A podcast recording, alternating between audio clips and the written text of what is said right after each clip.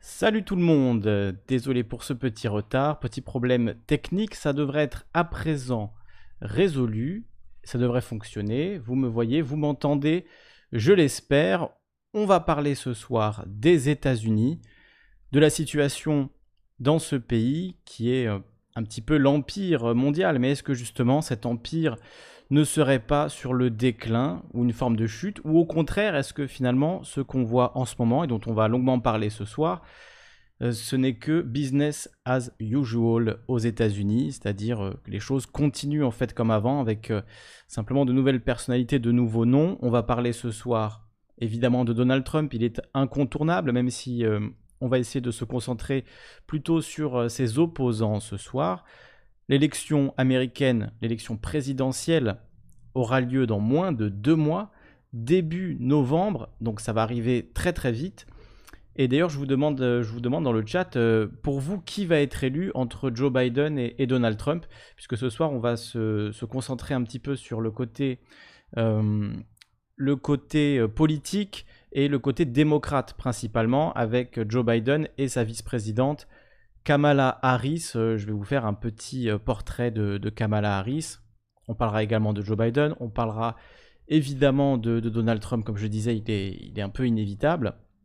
On parlera de la convention euh, républicaine. Enfin bref, on va faire un, bilan de ce sujet que vous savez, j'aime bien aborder, la politique américaine et plus généralement le climat social aux États-Unis en ce moment. Vous allez voir que c'est très chargé. On pourrait dire euh, beaucoup, beaucoup de choses. Je pourrais faire une émission de, 8 heures sur tout ça. Il y a énormément de, énormément de, sources possibles, euh, d'articles, euh, qui sont beaucoup en anglais. Donc je vais essayer ce soir de vous résumer un petit peu ça sans forcément m'appuyer sur la lecture d'articles. Donc on, va faire ça ensemble. Là, je vois déjà qu'il y a de nombreux votes pour Trump, entre guillemets, en tout cas des gens qui pensent que Trump sera largement réélu. Moi, pour vous donner mon avis, euh, c'est que c'est vraiment 50-50. Et on va regarder euh, tout à l'heure euh, les, les, paris politiques. J'ai vu que récemment c'était à 50-50. Je ne sais pas là aujourd'hui où ça en est. On va regarder ça ensemble, puisque ça peut être finalement plus judicieux de regarder les, les, cotes dans les paris, puisqu'on peut faire des paris comme pour les paris sportifs sur la politique. sur certains sites internet et donc on, on, a évidemment des cotes qui évoluent et donc si vous voulez parier sur Trump aujourd'hui on va voir eh bien combien ça vous rapporterait potentiellement pour ceux qui, euh, pensent que Trump va être, va être réélu? Moi, c'est une, prédiction, entre guillemets, que je fais depuis euh, plusieurs mois maintenant, que Trump va être réélu. Ça me paraît assez évident étant donné la nullité euh, de l'opposition, qui est quand même assez caractéristique. on va prendre le temps d'en discuter ce soir, de parler de justement qui est en face de Trump, quelles sont les rhétoriques de campagne qui sont utilisées par les deux camps, démocrates et républicains, on regardera euh, des éléments au sujet de la polarisation de la politique américaine. On discutera euh, voilà, de, tout ça. Euh, donc le kabbaliste qui me dit ouais, quel avis 50-50 pour être sûr de ne pas se tromper, c'est bien PTDR.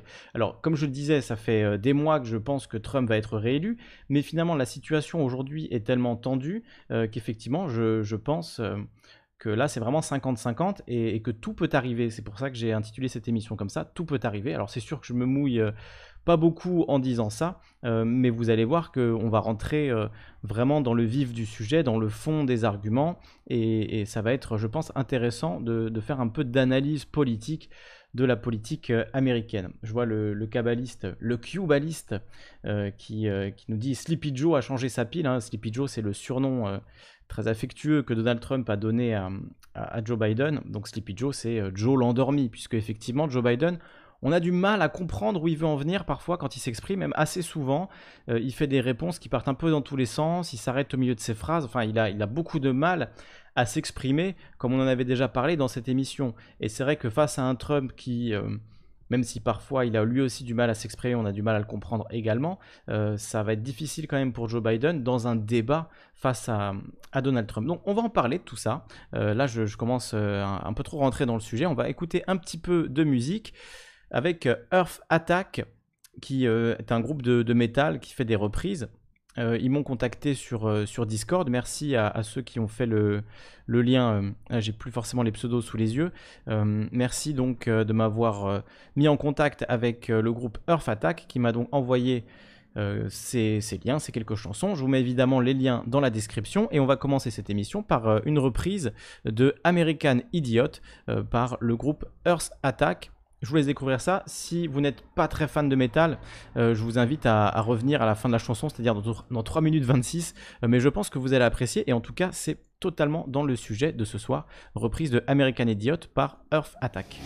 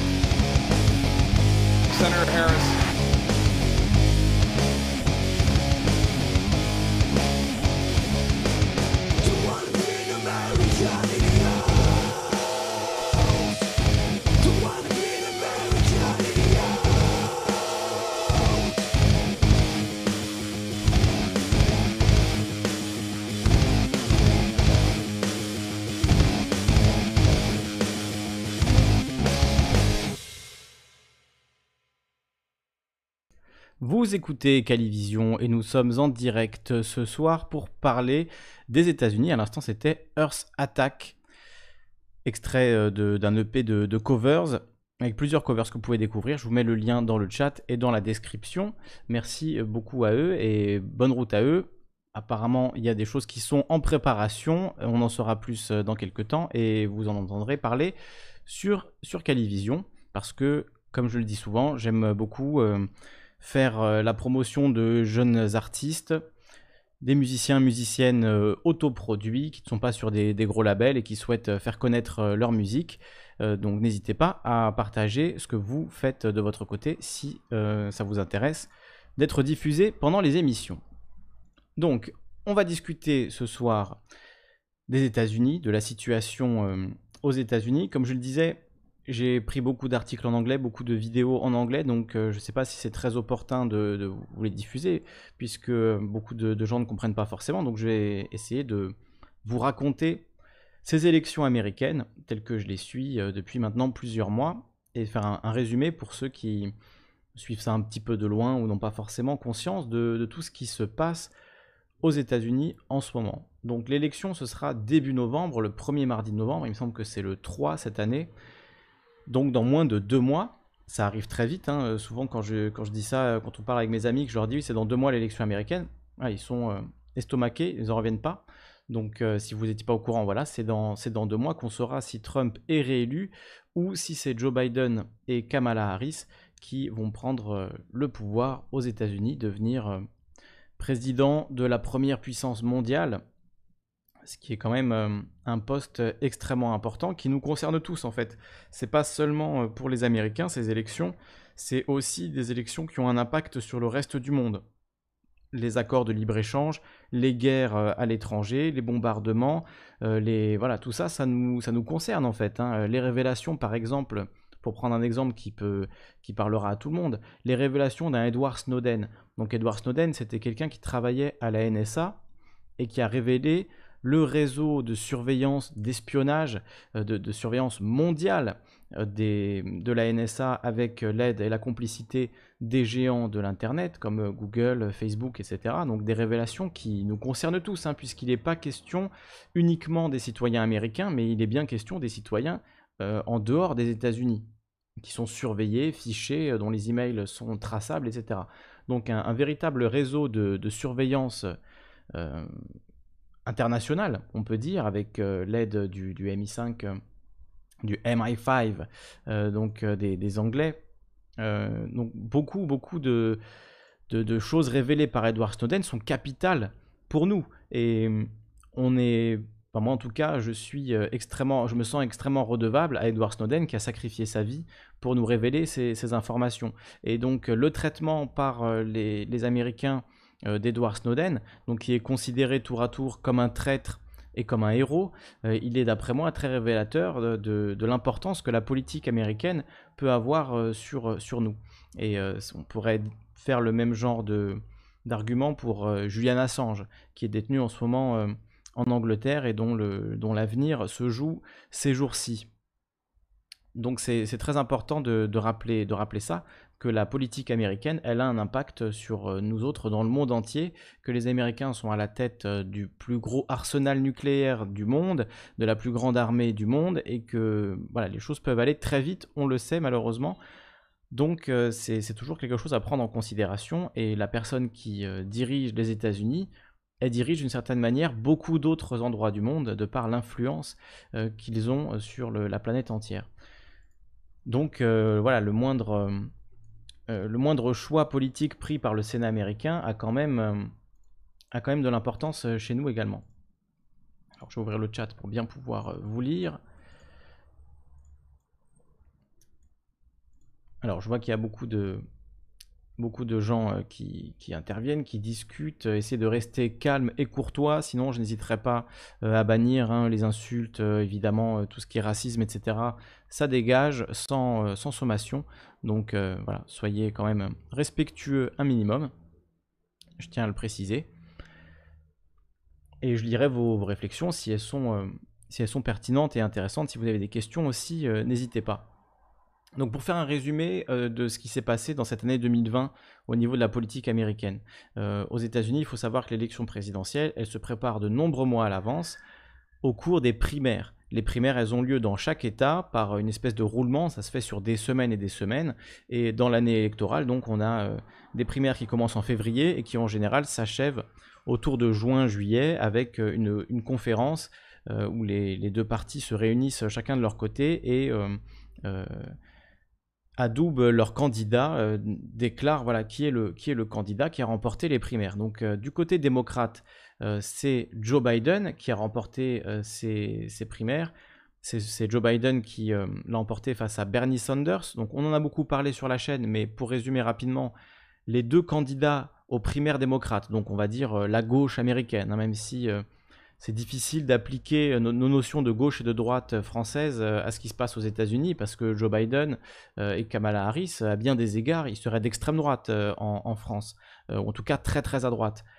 Donc je ne sais pas si, c'est très pertinent de, comparer forcément avec la France, même si on, peut faire des, rapprochements. Euh, donc la, gauche américaine, le Parti démocrate, était divisé entre Bernie Sanders et Joe Biden. C'était eux les deux plus gros candidats, même s'il y avait en tout 25 ou 26 candidats. Donc ils étaient très nombreux, mais vraiment les deux principaux candidats, avec Elizabeth Warren également, c'était Bernie Sanders et Joe Biden. Euh, Bernie Sanders a fait un beau début d'élection, mais finalement, euh, il n'a pas réussi à, emporter suffisamment de délégués, parce que c'est comme ça que ça fonctionne. Chaque État donne des délégués aux différents candidats, et le premier qui atteint 1600 euh, et quelques délégués est choisi comme, candidat. C'est donc Joe Biden qui a réussi à faire cela,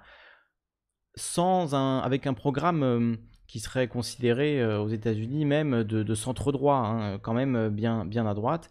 Euh, quelques petites taxes pour les riches, mais euh, pas de sécurité sociale pour tous, pas d'université gratuite, pas de salaire minimum à 15 dollars de l'heure pour au niveau fédéral des États-Unis, des choses que proposait Bernie Sanders, mais que ne propose pas Joe Biden. Donc forcément, une partie de l'électorat Sanders a mal vécu la défaite de leur candidat et le fait que, Joe Biden ne reprenne que très partiellement les propositions de, Bernie Sanders pour choisir finalement une ligne néolibérale assez classique sans du coup incorporer à son programme euh, Medicare for All, hein, la sécurité sociale pour tous, qui est euh, voilà, extrêmement extrêmement euh, important aux États-Unis puisqu'il n'y a pas de sécurité sociale, il n'y a pas de, protection santé euh, au niveau euh, fédéral, au niveau d'un niveau obligatoire pour tout le monde. ça fonctionne beaucoup plus par des, des sécurités sociales privées, enfin c'est des assurances privées plutôt, c'est plus juste comme expression des, des assurances privées, des assurances santé qu'il faut payer chaque mois, qui coûtent des milliers de dollars par an pour ensuite pouvoir espérer être couvert, même s'il faut continuer à dépenser beaucoup d'argent quand on reçoit des soins aux États-Unis. Et c'est un, système qui coûte, euh, qui coûte des, centaines de, millions de dollars, euh, si ce n'est pas des dizaines de milliards de dollars. Donc c'est absolument, euh, absolument colossal les, sommes d'argent qui sont dépensées dans le système de santé américain, sans pour autant qu'il soit meilleur, pour, notamment pour les plus pauvres, hein, qui pour beaucoup ont énormément de problèmes à se soigner. il y a ce qu'on appelle des dettes médicales. Donc, euh, si vous tombez malade et que vous n'avez pas la chance d'avoir euh, de confortables revenus ou en tout cas euh, de l'argent de côté, des économies de côté, ce qui est le cas quand même d'au moins la moitié des Américains qui ont moins de, 500 dollars dans, leur compte en banque. Donc rendez-vous compte, hein, un pays quand même où il y a une pauvreté massive, pauvreté de masse, des millions et des millions de gens sont extrêmement pauvres et il y a un filet de sécurité extrêmement mince aux États-Unis.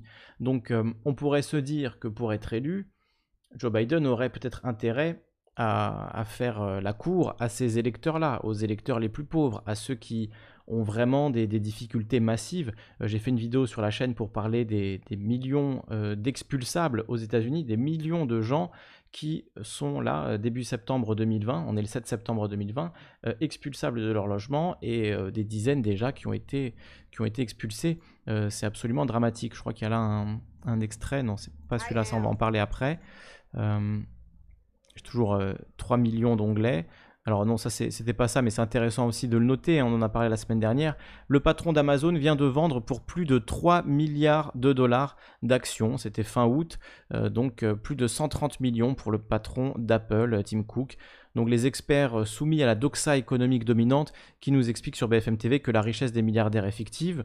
Ne les écoutez pas, c'est un tweet de Anis Lajnef, voilà sur Twitter, donc on voit ces infos, là c'est Reuters. Bezos vend des, parts d'Amazon, donc des actions Amazon, pour 3,1 milliards de dollars. C'est important de, rappeler, euh, de rappeler ça. Euh, pour ce qui concerne les expulsions aux États-Unis, alors c'est pas ça, ça on en parlera aussi euh, après. Est-ce que je l'ai ouvert? Voilà, c'est ça. Pareil, tweet là de Josh Campbell retweeté par Anish Lasnef. Donc, euh, alors c'est CNN, je ne sais pas si je vais le montrer en grand, mais voilà, on voit donc là des gens se, faire euh, expulser, euh, puisqu'il y a eu énormément de pertes d'emplois aux, États-Unis. il y a eu des millions et des millions de chômeurs en plus suite au Covid. Donc, des millions de familles sont expulsables en ce moment et ben, sont, sont, en cours d'expulsion en ce moment même. Alors, il y a eu un moratoire sur les expulsions euh, proposé par Donald Trump, mais hum, malheureusement son impact reste limité et il ne pourra pas euh, garantir que personne ne soit expulsé. C'est pas, euh, c'est pas, c'est pas ça, malheureusement. Euh, qui va sauver ces millions et ces millions de personnes, puisque euh, le moratoire sur les, expulsions ne concerne que les logements euh, qui ont un backing fédéral, comme on dit. Donc ça veut dire que c'est seulement une partie des logements, je crois que c'est un tiers des logements qui sont concernés par ce moratoire qui a été, étendu. Alors je vois Jib qui dit encore un live dans le vent, mal renseigné, mal recherché. Ben, écoute, le but de Calivision, c'est de partager avec les auditeurs et les auditrices. Donc si tu penses je dis n'importe quoi ou que c'est mal recherché ou je ne sais quoi, euh, tu as le droit de le dire évidemment et tu as le droit de nous dire pourquoi. Euh, là c'est un petit peu léger, tu dis euh, bon ciao, bah écoute ciao, tant pis pour toi. mais en tout cas je suis tout à fait ouvert aux critiques, à, tout élément qui pourrait nous faire réfléchir et nous amener à, apporter des, des, nouveaux points de vue sur ces questions. mais voilà, pour ça, il faut, il faut dire qu'est-ce qui te pose problème, qu'est-ce qui te paraît euh, pas juste euh, ou, quoi. Euh, mais bon, là visiblement tu n'as pas envie de, nous dire, donc tant pis. Donc dans ce contexte social extrêmement tendu, je crois que c'est le moins qu'on puisse dire, donc avec des, des, millions de personnes expulsables, le Covid qui frappe les communautés noires en premier lieu, les communautés les plus pauvres. Alors pour quelles raisons, c'est pas encore euh, tout à fait explicite. Bon, évidemment, il y a la pauvreté, euh, mais c'est difficile à dire. Euh, je crois d'ailleurs qu'il y a eu plus ou moins le même ressenti en, France, hein, que les, personnes qui avaient des origines africaines étaient plus touchées par le Covid. Alors, ça reste très très brumeux, j'ai pas d'éléments euh, précis là-dessus, mais, en tout cas aux États-Unis, vu que là-bas il y a des statistiques ethniques, on, le sait euh, que, les, Noirs, notamment les Latinos, sont plus touchés euh, par la pandémie. Donc un contexte extrêmement tendu, euh, où les Américains sont très nombreux, les Américains et Américaines sont très nombreux à attendre des changements concrets pour leur vie, euh, ce qu'on comprend, c'est-à-dire l'instauration d'une sécurité sociale gratuite pour tous, de l'éducation gratuite, peut-être même d'un revenu universel.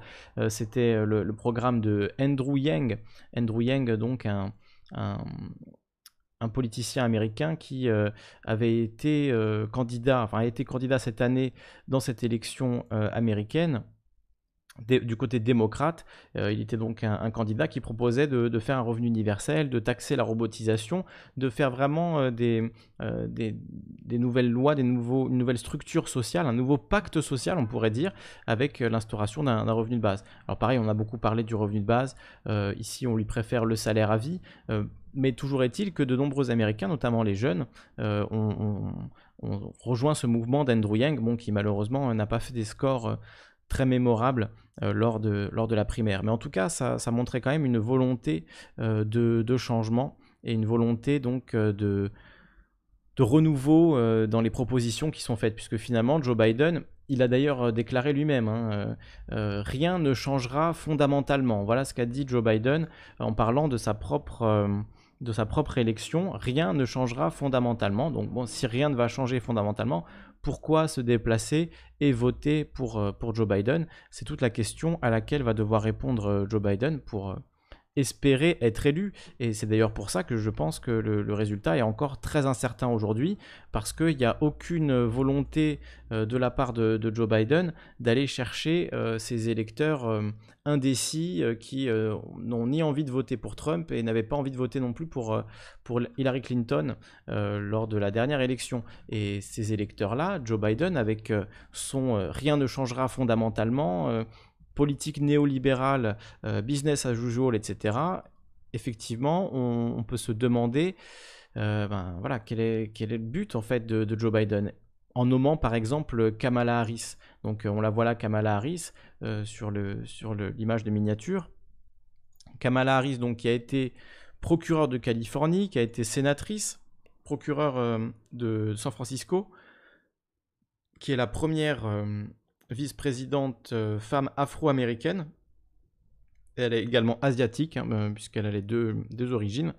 Euh, donc elle a été procureure de San Francisco, sénatrice de, Californie, et elle est très symbolique, à mon avis, des erreurs que commet le Parti démocrate. Enfin, erreur, ça c'est de mon point de vue. Euh, peut-être que de leur point de vue, euh, ils sont, euh, c'est la bonne stratégie à adopter pour être élu. On le verra lors de l'élection du, 3 novembre. Moi j'ai comme un petit doute hein, là-dessus, mais bon, on verra bien. il est un peu tôt pour, pour juger, hein, puisque on l'a vu la dernière fois, tout le monde était persuadé qu'Hillary Clinton serait réélue, et finalement, elle n'a pas, évidemment, elle n'a pas été élue, on le, sait bien aujourd'hui. donc le choix de, Kamala Harris, il est, dans un sens comme ça, en surface, il peut paraître assez logique. voilà, c'est une personne de couleur, comme on dit, une personne afro-américaine, une femme, donc un choix plutôt dans l'air du temps.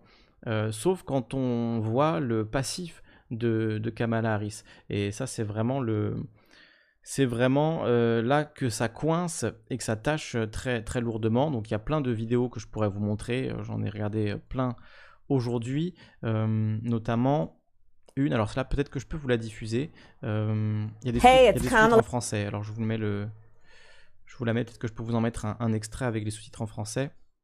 Alors je sais pour ceux qui écoutent et qui parlent pas anglais, désolé pour vous, euh, mais bon, ça dure pas très très longtemps. Euh, je vous en mets un extrait avec les sous-titres. On va essayer de les, faire traduire. Euh, traduire automatiquement. Alors ça marche pas forcément à 100%. Voilà, on va essayer. donc voilà, un, petit résumé de la carrière récente de, Kamala Harris. Est-ce que là vous la, vous la voyez avec les sous-titres? Non, je vais vous le décaler un peu. Il faut que je coupe ma webcam. Voilà, je vais couper ma webcam et je vous laisse euh, regarder quelques minutes de ce document sur, euh, sur Kamala Harris et, après j'ajouterai euh, quelques, quelques éléments à tout ça. là, vous avez des sous-titres en français normalement qui devraient fonctionner. Je vous laisse écouter. Je précise juste, pardon, je précise juste que c'est Reason TV et la vidéo s'appelle Kamala Harris. Espère que vous allez oublier son bilan en tant que guerrière de la drogue, donc guerrière contre la drogue et, procureur draconien. Parce qu'il faut savoir qu'aux États-Unis, euh, le procureur d'un État le procureur d'un district, euh, c'est lui qui décide si euh, l'État euh, va attaquer une personne ou non. Et donc il y a cet esprit de compétition en fait, hein, où le procureur doit gagner le plus d'affaires, doit maintenir les gens en prison s'il a, puisque le but c'est de condamner le plus de gens possible pour un procureur. Et donc Kamala Harris, elle, s'insérait vraiment dans ce dans ce monde-là comme quelqu'un qui est extrêmement guidé euh, par euh, son, souhait de maintenir des gens en prison, euh, d'attaquer de, les, gens le plus possible, d'empêcher que des preuves émergent pour que les gens restent condamnés, et dans une espèce de, compétition de la condamnation. Donc autant dire que c'est pas très progressiste la, façon dont elle a fait tout ça, son, son rapport notamment aux travailleuses du sexe, son rapport aux, personnes qui consomment de la drogue, etc. Elle a même pour tout vous dire. Elle a même euh, fait une loi pour euh, mettre en prison les parents dont les enfants sèchent les cours. Les mettre en prison. Hein. En France, c'est l'extrême droite qui propose ça. Aux États-Unis, c'est Kamala Harris, donc la vice-présidente de, Joe Biden. Je vous laisse regarder un, extrait, ou peut-être je vous laisse en entier, euh, donc de ce document de Reason TV sur Kamala Harris. Hey, it's Kamala Harris. She's a rising star in the Democratic Party. The most sort of Obama-like hype around her. Last week, Senator Kamala Harris finally made it official. I am running for president of the United States. Well, and the California Democrat is trying to position herself as a reformer who works tirelessly to correct the abuses of the criminal justice system. But the senator has one big problem her long record as a law and order prosecutor. Harris's new memoir, The Truths We Hold, makes no mention of her past as an old school drug warrior, a defender of dirty prosecutors, and a political opportunist who has made life more dangerous for sex workers. Harris doesn't apologize for her previous stances, even those she now disavows. Instead, she's decided to try and convince voters that she has always been a progressive prosecutor. How do you reconcile your contradictory past with what you claim to support today? I've been consistent my whole career. Here are some of the stories that the senator is hoping you'll forget in the run up to 2020. Harris's political rise has been propelled by a years long, high profile campaign against alleged sex traffickers. What she's actually done is throw women in jail for having consensual sex while trampling on the rule of law to advance her own political ambitions. Ignoring the pleas of sex workers and human rights advocates for over a decade, She's fought against campaigns to decriminalize consensual adult prostitution in California. As Attorney General, she created a statewide program to get truckers to report suspected sex workers to police. These policies didn't stop traffickers, but they did land plenty of sex workers behind bars. One of the greatest offenders is Backpage.com. Harris fought to destroy Backpage.com, a classified site that sex workers use to find and screen their clients, even though she publicly admitted that the site's founders, Michael Lacey and James Larkin, were protected from prosecution under federal free speech laws. But tonight, a groundbreaking arrest. But a month before Election Day in her Senate race, Harris went ahead and had them arrested anyway, parading them before the cameras on pimping charges, which were then promptly dismissed by a judge. When Harris got to Congress, she kept up her crusade, becoming a big proponent of the 2018 law known as Sesta Fasta. One cannot cowardly sit behind a computer committing their crime. Quite the contrary. The result was that many sex workers had no choice but to return to the streets, where soliciting clients is considerably more dangerous. It's because you don't know who's going to pick you up. There's more pimps and there's more guys out here. Meanwhile, Harris declined to intervene in a real underage sex trafficking scandal that involved dozens of police and other local authorities in the Bay Area. America has a deep and dark history of people using the power of the prosecutor as an instrument of injustice. I knew this history well of innocent men framed, of prosecutors hiding information that would exonerate defendants. Yes. And during her time as California's top cop, Harris contributed to that history repeatedly by going to bat on behalf of dirty prosecutors. Her office appealed the dismissal of a case in which a prosecutor had fabricated a confession to secure a conviction and fought an appeal in a case where a prosecutor had lied to the jury during trial.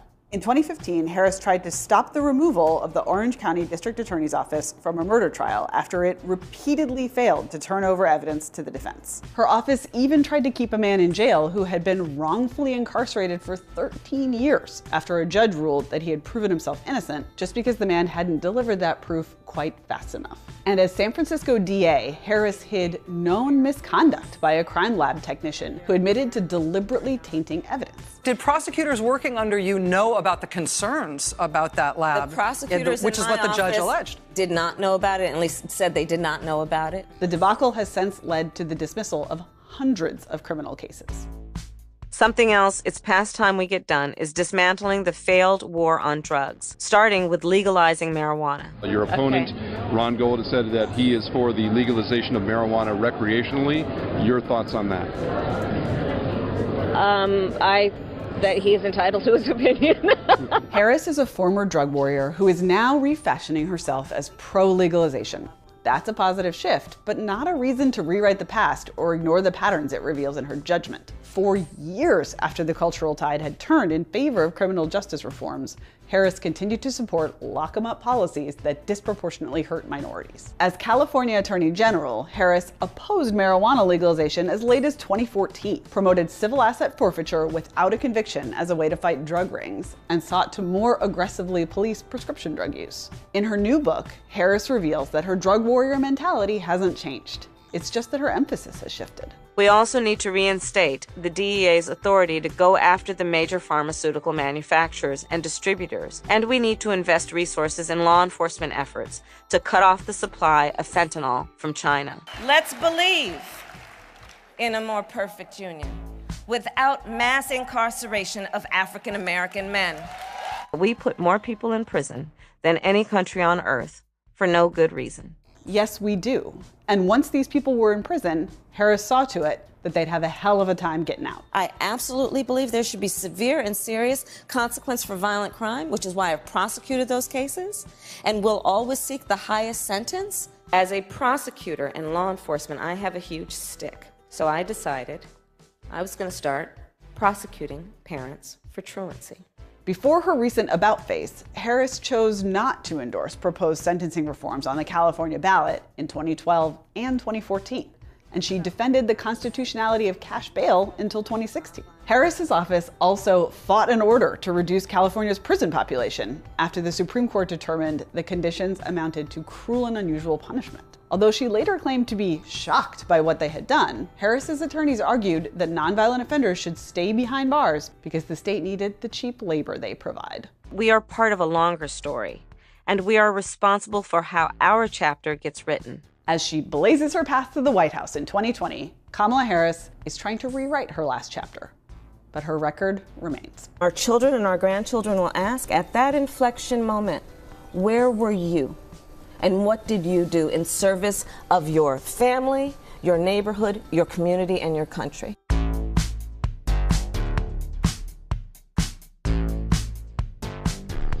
Voilà pour cette vidéo de Reason TV.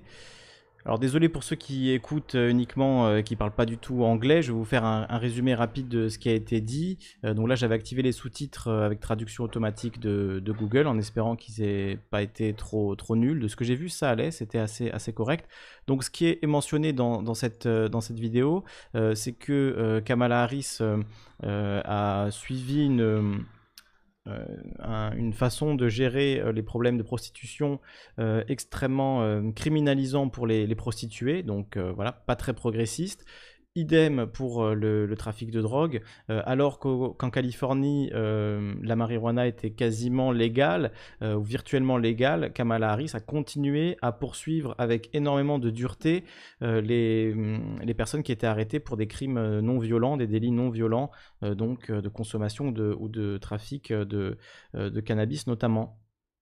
Et aujourd'hui, elle nous dit non, non, je suis euh, pro-légalisation, euh, je l'ai toujours été, alors que c'est complètement faux. Euh, mais il y a beaucoup plus grave, il y a des, personnes qui se sont retrouvées en prison à cause de, de Kamala Harris, injustement condamnées alors qu'il y avait des preuves qui les innocentaient, et c'est Kamala Harris qui a mis des années avant d'accepter de, euh, que ces preuves soient euh, utilisées pour innocenter euh, des gens. au final, elle ne, faisait qu'une fois que le juge la mettait face au fait accompli, puisqu'elle était procureure, donc c'est in fine le juge, mais elle a fait traîner certaines affaires pendant des années, laissant des personnes, souvent des personnes issues de, minorités, croupir en prison pour des crimes qu'ils n'avaient pas commis. C'est l'exemple notamment de, cet homme sur qui il y a donc un, un petit documentaire là de, Vice, euh, Jamal Trulov, donc qui a été euh, incarcéré pendant 13 ans euh, par Kamala Harris, en, l'occurrence. Elle est intervenue pendant son procès, s'est félicitée de sa condamnation, alors même que les, preuves ADN contre lui, en réalité, eh bien, l'innocentaient. et ça a mis des années et des années, et il a fini par obtenir 13 millions de dollars de dédommagement. Bon, pour plusieurs années de sa vie. Euh, j'ai dit 13 ans, non, c'est 7 euh, ans. Il est resté 7 ans en prison. Euh, il y a d'autres personnes qui sont restées 18 ans en prison, des gens qui ont été condamnés pour des crimes non violents. donc voilà, c'est quand même un bilan assez sombre pour euh, quelqu'un qui est censé représenter euh, le Parti démocrate, qui est censé représenter euh, la gauche. là, on est vraiment dans la gauche avec de gros guillemets. on est plus dans la gauche Manuel Valls, si vous voulez, que dans la gauche Olivier Besancenot. Hein. Ça, c'est clair et net. donc, certains la surnomment Cop Malahari, c'est-à-dire flic Malahari, et, et, effectivement, elle a cette réputation d'être extrêmement dure, tough on crime, disent les Américains, euh, dur avec, euh, le, avec le crime. Euh, Bud Paradis nous a rejoint. salut au passage à Michel Debray, Roland Pierlot, Baron Percher, Ali Lapointe, Patrice Ray, TGM qui est là, TGM qui nous disait en fait, Biden vs Trump, c'est Macron versus Le Pen. Le seul argument pour Biden qui soit valide, c'est c'est que c'est que c'est lui ou encore 4 ans avec un gouvernement encourageant les suprémacistes blancs. C'est vrai que c'est un peu ça, et, le parallèle avec euh, Macron-Le Pen, je le trouve euh, assez juste, sauf qu'il est inversé. Euh, nous, on a élu Macron, eux, ils ont élu Le Pen slash Trump. effectivement, c'est, on, dirait que la politique, ça se résume à un, populisme de droite, voire d'extrême droite, versus un néolibéralisme à tout craint, pro-business, etc. Il n'y a pas de place pour une autre voie, euh, notamment, je ne sais pas, un populisme de gauche. Euh, je ne mets pas forcément euh, tout ce côté péjoratif que qu'on a parfois quand on utilise le mot de, populisme. pour moi, le populisme de gauche, c'est pas quelque chose de nuisible qu'il faudrait, qu'il faut, contre lequel il faudrait lutter. au contraire, hein, le populisme, si c'est pour, pour le peuple, après tout, c'est quand même la majorité des gens qui, en tout cas, appartiennent au peuple. Moi, c'est comme ça, en tout cas, que je le vois. Et donc, un, un populisme de gauche ne me paraît pas être une mauvaise chose. Tout dépend après de, ce qu'on met euh, derrière. Mais c'est vrai que politiquement, on dirait qu'il n'y a pas de place pour euh, ce mouvement-là, alors que pourtant, euh, théoriquement, on, devrait avoir un boulevard quand même. donc c'est assez étonnant de voir que ça se reproduit également également aux États-Unis et qu'on a ce, duel donc entre Biden et Trump. Et on le voit bien avec la nomination de, Kamala Harris, hein, telle que je viens de la décrire. Je pense qu'un républicain moyen euh, n'aurait rien finalement à dire contre le bilan de Kamala Harris. Elle a fait condamner des gens, elle a toujours cherché euh, les peines les plus dures euh, contre, contre les criminels qu'elle pourchassait. Donc finalement, voilà, elle, a un, bilan qui correspondrait très bien aux électeurs de, de droite. Et c'est précisément ça que recherche Joe Biden. Joe Biden fait une campagne pour aller chercher ses électeurs euh, de, centre euh, droit et même, euh, enfin de centre droit américain, mais donc carrément d'extrême droite hein, ici. Je vous parlais tout à l'heure du DNC, donc le, la Convention nationale démocrate, dans laquelle se sont succédés de nombreux républicains. Euh, notamment, on a vu Colin Powell, euh, John Kasich, euh, on, voit des gens comme Bill Kristol ou Karl Rove, donc qui sont en fait les, éminences grises de George Bush un George W. Bush, bon, qui n'est pas connu pour être euh, un, fanfaron d'extrême gauche, euh, George Bush, hein, responsable de la guerre en Irak. Euh, c'était lui qui était au pouvoir quand il y a eu le 11 septembre aux États-Unis. Donc, bon, George Bush, pas le perdreau de l'année. et pourtant, tous, les anciens alliés de George Bush, aujourd'hui, se retrouvent au Parti démocrate. Donc, effectivement, effectivement, la question aujourd'hui euh, qui se pose, c'est est-ce que Biden peut gagner en allant uniquement faire la cour aux républicains qui sont déçus par Trump euh, Puisque c'est finalement ça la cible. Hein. Euh, en nommant Kamala Harris, bon, il y a la volonté de mettre un, petit vernis en nommant une, femme noire, mais ça s'arrête là. Quand on voit son bilan derrière, on ne peut pas dire que Kamala Harris soit une personne qui défend la communauté noire, qui défend les intérêts des Noirs aux États-Unis. Il faudrait être sacrément hypocrite pour, euh, pour dire ça. Euh, et voilà, juste le fait qu'elle soit noire, en soi, ça ne suffit pas à en faire euh, une bonne vice-présidente. donc j'ai l'impression que le seul argument qu'ils ont, c'est ça. C'est la première femme noire vice-présidente. Ce serait la première femme noire vice-présidente. Comme on, on disait pour Hillary Clinton, ce serait la première femme présidente. Donc, euh, donc effectivement, euh, c'est des arguments relativement faibles. Ce qu'attendent les indépendants américains, c'est-à-dire les électeurs indépendants, les électeurs indécis, les électeurs euh, déçus, les abstentionnistes, ce sont des, des propositions de réforme qui changeraient véritablement leur vie.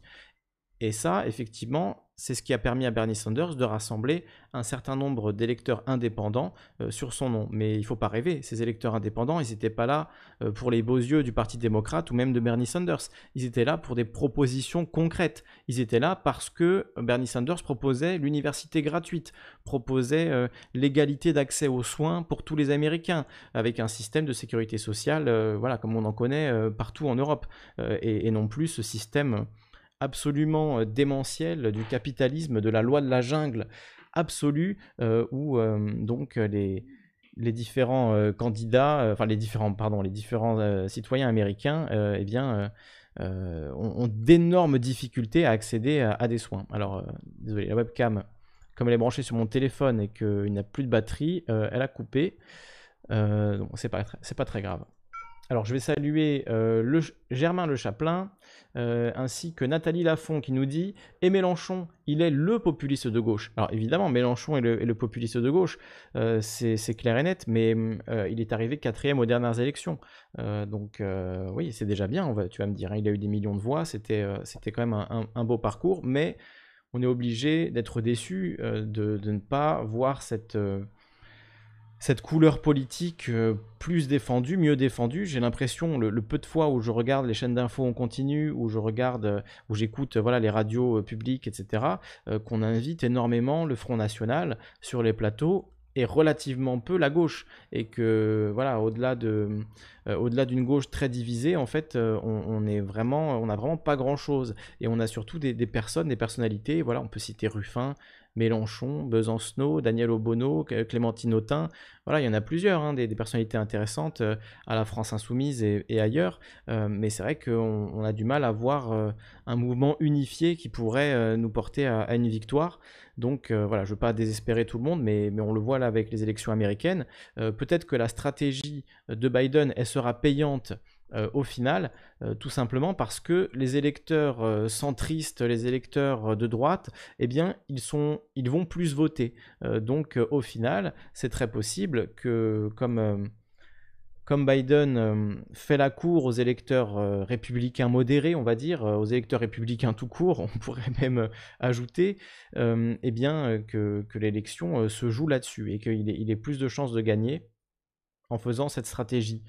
J'en suis pas convaincu. Je pense qu'une stratégie un peu plus euh, qui tirerait un peu plus vers la gauche euh, est, intéressante, euh, serait plus intéressante pour lui. Mais bon, je suis pas un analyste politique américain. Si ça se trouve, il a raison. En l'occurrence, Bernie Sanders, qui avait toutes ces propositions, il n'a pas réussi à rassembler suffisamment de personnes. Il y avait un engouement, mais qui restait peut-être trop virtuel, pas assez concret. Et en plus, il y a eu évidemment le Covid en plein milieu de euh, de cette euh, campagne américaine, de cette campagne des primaires, et donc ça, ça a peut-être joué en, défaveur euh, de, Bernie Sanders, même si ça, ça, reste à, prouver. Je crois que ça, ça a joué sur un peu tout le monde, donc finalement ça a dû quand même égaliser pas mal le, terrain. Il n'y a, pas d'éléments qui permettent de dire que c'est ça qui a coulé Bernie Sanders. Euh, il a fait un très bon début de, campagne euh, en Iowa, euh, ça s'est bien passé pour lui. Et ensuite, au moment du Super Tuesday, ça a été vraiment la dégringolade. Et c'est Joe Biden qui est remonté des entrailles, des enfers pour,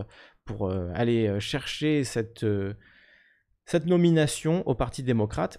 Et donc la question aujourd'hui, c'est ben, qui va gagner entre Trump et Biden? Est-ce que Biden peut l'emporter euh, en, restant caché le plus possible, hein, puisqu'apparemment c'est la stratégie qu'il a choisie, Joe Biden, c'est de rester caché, euh, de ne pas sortir de chez lui, de ne pas s'exprimer dans les médias, d'en faire le moins possible pour donner finalement euh, le moins de chance à ses adversaires de le démolir, puisque malheureusement pour lui, à chaque fois qu'il fait une sortie, il bredouille, il bafouille, il bégaye, on ne comprend pas où il veut en venir, il dit des choses euh, complètement incohérentes, euh, même parfois euh, à la limite du racisme. Enfin bon, c'est vraiment assez dramatique. On en a beaucoup parlé sur, dans les émissions, donc je ne vais pas vous remontrer les, images de Biden touchant des petites filles, leur faisant des, gestes absolument déplacés et voilà, qui sont... des attouchements sexuels, hein, disons-le, des mains sur les seins, des mains sur les hanches, des, des baisers vraiment très imposé. Euh, donc euh, Joe Biden, évidemment, il a aussi cette réputation-là. Euh, et là, pareil, on se demande, est-ce qu'en 2020, c'est opportun de, nommer quelqu'un qui a ce passif-là, étant donné que c'est quand même un, argument que beaucoup de démocrates ont utilisé contre Donald Trump, hein, de dire, voilà, Donald Trump, c'est un porc, un porc orange qui parle extrêmement mal des femmes. c'est une réalité. Il y a même eu un enregistrement où on entend voilà l'étendue de sa misogynie. Et, pas que, il n'y a pas eu qu'un seul moment, il y a les moments aussi euh, où Trump euh, a dit vouloir coucher avec sa fille. Enfin voilà le genre de personnages qui sont quand même au pouvoir aux États-Unis. Hein. Euh, quelqu'un à qui on demande quel est son point commun avec sa fille et il dit j'aimerais répondre le sexe. Voilà, c'est quand même, je veux dire, la vidéo existe. Hein. allez la trouver par vous-même. C'est absolument incroyable. Et il y, a plusieurs comme ça occurrences de, Trump qui parlent en termes, euh, oui, sexuels de, sa propre fille. Et Joe Biden lui-même a un passif, il a été accusé de viol également, euh, donc euh, c'est... Voilà le choix qui est donné aux Américains aujourd'hui, donc le port orange et le port blanc, enfin je sais pas comment, comment, le, comment le dire, Sleepy Joe versus Crazy Trump, c'est le choix qui est donné, hein, comme, comme souvent je fais la référence à l'épisode de South Park, mais c'est le choix entre la poire à lavement et le sandwich au caca. Euh, voilà, c'est désolé de le dire en des termes aussi crus, mais vraiment, on, est là-dedans et on, a finalement un choix entre euh, la droite et l'extrême droite. Donc c'est pas très rassurant euh, pour des politiques plus à gauche, même si, peut-être pour donner un mot un peu plus positif, il y a quand même un mouvement de la jeunesse aux États-Unis qui est extrêmement pro-social, si j'ose dire, très de gauche, euh, qui découvre le marxisme à la fac, qui découvre euh, l'anarchisme des pensées alternatives, qui étudie euh, les, penseurs européens parfois, et, qui est très intéressé à toutes ces questions, très actif en ligne, mais peut-être pas forcément, pas forcément les... les plus actifs en termes de, vote. Hein. C'est des gens qui ne croient pas beaucoup au vote, alors qu'ils veulent voir des changements politiques massifs aux États-Unis. Euh, et, justement, la nomination de Joe Biden a dû décevoir une énorme partie de cette jeunesse et c'est ce qui explique aujourd'hui que cette jeunesse se retrouve dans la rue par milliers, donc des jeunes manifestent. Alors il y a eu le mouvement Black Lives Matter évidemment, avec encore plusieurs personnes qui ont été euh, tuées par la police, plusieurs euh, personnes noires qui ont été tuées par la police ou gravement blessées, euh, Jacob Blake qui s'est pris cette balle dans la peau, et, d'autres cas, malheureusement, il y en a toutes les semaines. c'est voilà, la tragédie continue malgré le, mouvement Black Lives Matter, et, et, cette colère qui a été cristallisée dans le mouvement Black Lives Matter, aujourd'hui, elle est un peu dépassée par un mouvement de colère encore plus, encore plus grand, qui est sans doute lié aux conditions sociales hein, dans le pays que j'évoquais tout à l'heure. Des millions de personnes qui, vont, qui sont en train de, de se retrouver à la rue, tout simplement. Euh, et aux États-Unis, voilà, il n'y a pas de trêve hivernale ou je ne sais quoi. Euh, si euh, votre, votre propriétaire veut vous mettre à la porte parce que vous n'avez pas payé le loyer, il fout toutes vos affaires sur le trottoir et c'est tout. Hein. Il a pas de, voilà, y a la police qui arrive pour s'assurer que ça se passe bien, mais évidemment, la loi est totalement du côté des propriétaires. En France, on a la chance d'avoir quand même des lois qui défendent euh, les, locataires et qui euh, empêchent d'expulser abusivement des, locataires. Mais aux États-Unis, il n'y a pas ces protections-là dans beaucoup d'États. Donc il y a énormément de gens qui se retrouvent à la rue ou menacés d'être à la rue, sans emploi, sans argent, sans revenus, sans sécurité sociale, et donc euh, qui sont poussés voilà, au désespoir et donc à, participer à des manifestations euh, de plus en plus euh, grandes et parfois à des actions euh, violentes contre, contre la police. Enfin, il y a eu beaucoup d'exemples de, tout ça ces dernières semaines. Et, et du côté des républicains, ils jouent beaucoup là-dessus, évidemment, en accusant Joe Biden de fomenter cette rébellion, ce qui est, d'après moi, un non-sens absolu. Hein. C'est vraiment c'est presque risible euh, de, présenter les choses comme ça, euh, de présenter Joe Biden comme euh, quelqu'un qui serait d'extrême gauche, qui serait un dangereux anarchiste, un marxiste qui voudrait raser les États-Unis, qui voudrait mettre, on ne sait pas trop, des goulags. Alors je, ne sais pas trop où ils veulent en venir avec ça, mais pour avoir regardé un petit peu également euh, le RNC, donc euh, la Convention nationale républicaine, qui a eu lieu euh, une semaine après celle des démocrates, où donc Trump a été adoubé en tant que candidat, bon, ce qui n'était pas du tout une surprise et qui était l'évidence. Il a gagné toutes les primaires à 99%, il n'y a, aucune concurrence pour Trump au parti républicain. Donc les républicains déçus de Trump, en fait, vont au parti démocrate. Ça, c'est quand même intéressant. Et ceux qui restent au parti républicain, ils ont donc cette rhétorique euh, qui, dit que ça va être la fin du monde si Joe Biden est élu, qu'il est en train de brûler les États-Unis, qu'il est responsable de ces manifestations, de ces émeutes, de, des actions des antifas. Voilà, Joe Biden, en fait, si vous voulez, c'est un, un, jeune avec un t-shirt du Tché, un cocktail Molotov à la main, quoi, si on écoute euh, la, description qui est faite du RNC. Euh, sauf que c'est pas du tout le cas. Comme je vous l'ai expliqué juste avant, euh, Joe Biden, il fait une campagne très à droite, il fait une campagne pour les républicains modérés qui sont déçus de Trump. C'est ça sa, sa, vision. Donc dire que Joe Biden est un dangereux anarchiste, c'est vraiment voilà, une façon de l'attaquer complètement à côté de la plaque, d'après moi. Euh, mais c'est le choix qu'ont fait les, républicains et vraiment on a les éléments de langage qui reviennent en boucle, hein, euh, que ce soit Trump euh, ou tous ses porte-paroles. Il y a vraiment cette idée-là que Joe Biden est un dangereux gauchiste qui souhaite l'abolition de, de tout, hein, voilà, de, tout détruire, l'abolition de la police, l'abolition de, l'État, mais tout en voulant quand même un, gros État. Enfin bon, c'est assez confus la critique qui est faite de, Biden. Euh, mais quelque part, c'est assez cohérent de la part de Trump euh, de, jouer là-dessus, puisque c'était la grande menace, cette idée donc que la droite américaine allait attaquer le candidat démocrate en l'accusant d'être un marxiste, euh, dans, une, dans une forme de macartisme 2020, si vous voulez. Hein. Le macartisme, c'est cette période de l'histoire américaine où les communistes étaient pourchassés, euh, des espions rouges étaient vus partout, et les gens qui étaient accusés euh, d'être des, communistes, euh, souvent qui étaient des, gauchistes d'ailleurs, donc étaient vraiment mis au pilori, et, vraiment c'était très très difficile pour eux. Donc il y a un peu ce côté-là dans la rhétorique de, Trump et des républicains, de dire, voilà, Biden c'est c'est les communistes qui, reviennent, c'est Mao, hein, voilà, qui, qui, veut détruire les États-Unis, détruire ce, ce si beau pays et ce qui l'a rendu unique au monde, hein, voilà, l'exceptionnalisme américain qui veut que les États-Unis soient le meilleur pays du monde, et donc quiconque le critique finalement est, quand même voilà, un traître, hein, est, vraiment un traître. Ce qui est assez ironique puisque Trump lui-même a fait campagne sur Make America Great Again, donc euh, rendre sa grandeur à l'Amérique, sous-entendant par là qu'elle n'était plus si grande. Et aujourd'hui, c'est quand même assez euh, assez euh, ironique, mais euh, Trump euh, fait campagne comme s'il n'était pas président. C'est ça aussi qui est, qui est amusant.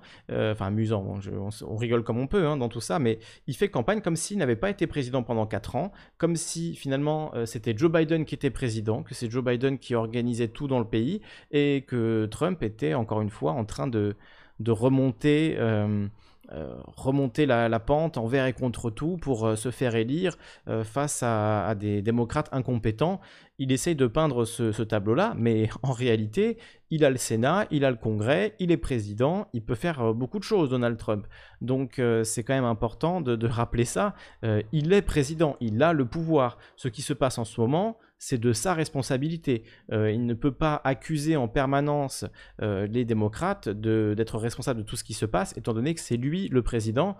Et à l'époque où c'était Obama le, président, Trump ne se, ne se privait pas de le critiquer euh, sur absolument tout, même des choses qui n'étaient pas de sa responsabilité, euh, parce que voilà, c'était sa façon euh, de, se faire entendre politiquement à l'époque, de critiquer Obama sur absolument tout, du certificat de naissance à Benghazi.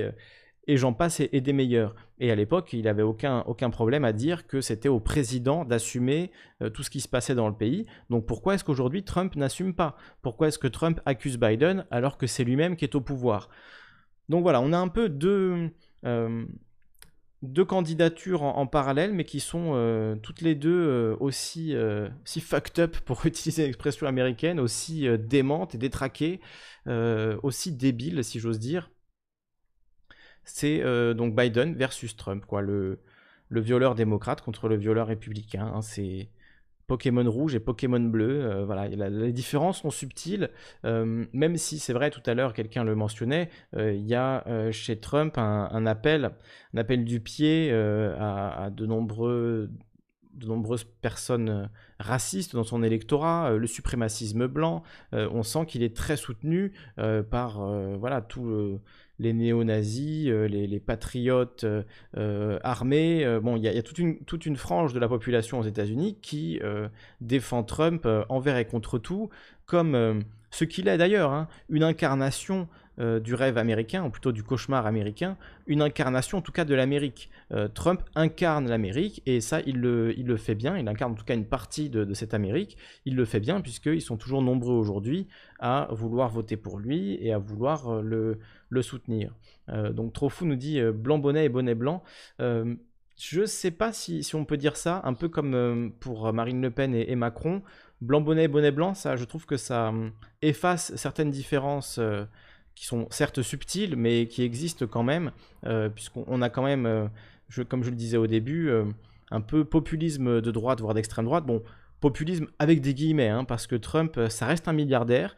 Euh, faut quand même le rappeler, ça c'est quelque chose qui est, rarement rappelé. Hein. Les, pro-Trump euh, aiment pas trop qu'on dise que Trump est un milliardaire et donc il partage des intérêts de classe avec les autres milliardaires. C'est une évidence. Hein. Et actuellement, comme je l'ai montré un peu plus tôt, les milliardaires, ils s'en mettent plein les penses, hein. ils s'en mettent plein les poches, et voilà, on se, remplit bien en ce moment du côté des milliardaires. La crise, hein, euh, à chaque crise, euh, euh, quelque chose de bon peut en sortir, et effectivement, Jeff Bezos a multiplié sa fortune par deux, Elon Musk est devenu quatrième ou troisième fortune mondiale. Bon, il y a des gens pour qui ça se passe très bien cette crise, et effectivement, c'est les alliés de classe de Trump. Donc malgré cette guerre un peu médiatique, un peu illusoire entre, Trump et Bezos, euh, les deux finalement ont su tirer leur épingle de, cette crise et euh, de la politique euh, de, la, de la réserve fédérale qui donc permet de booster artificiellement les, marchés financiers avec très probablement,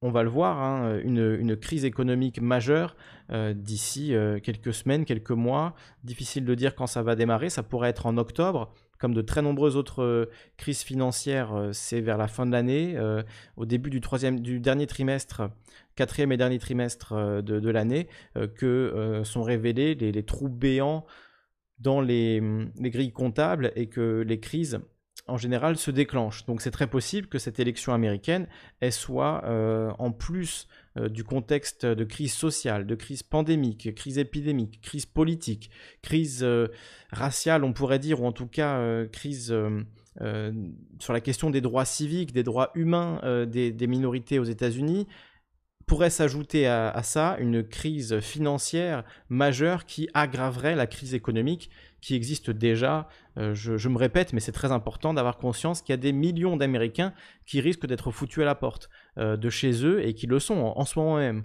Des, centaines de milliers d'Américains euh, qui euh, pourraient demain être, être virés de chez eux. je dis des centaines de milliers, c'est même des dizaines hein, de, millions en fait. Hein. On parle de entre 20, 30, 40 millions d'Américains euh, qui pourraient perdre leur maison, euh, soit parce qu'ils ne peuvent plus rembourser leur crédit, soit parce qu'ils ne peuvent plus payer leur loyer en absence d'un boulot. Donc ces gens-là, évidemment, euh, là, leur priorité, c'est pas d'aller voter pour Trump ou Biden, c'est plutôt de, de survivre.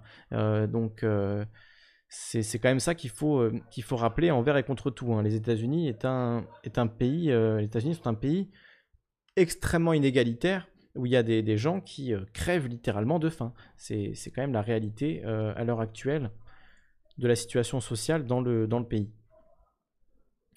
Euh, donc, je vois qu'on nous envoie des choses sur le, sur le Discord. alors, pour continuer sur, sur les États-Unis, je voulais vous montrer ce tweet de, de Michael Moore. donc, Michael Moore qui dit Regardez ça, c'était, je crois, fin août. Voilà, 30 août. Regardez ça. Pendant cette même semaine en août, donc dernière semaine d'août il y a 4 ans, en 2016, Hillary était loin devant Trump.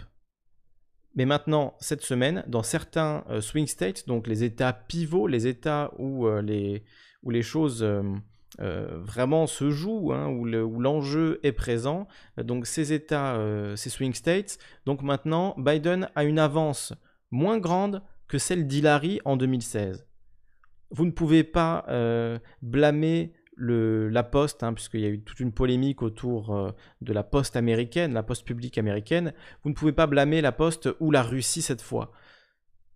Le problème, c'est le candidat et le parti. Réveillez-vous. Et donc on voit la différence euh, d'avance entre, Biden et Clinton à 4 ans d'écart. Et on voit même que dans certains États, comme là la Caroline du Nord, eh c'est Trump qui a une légère avance.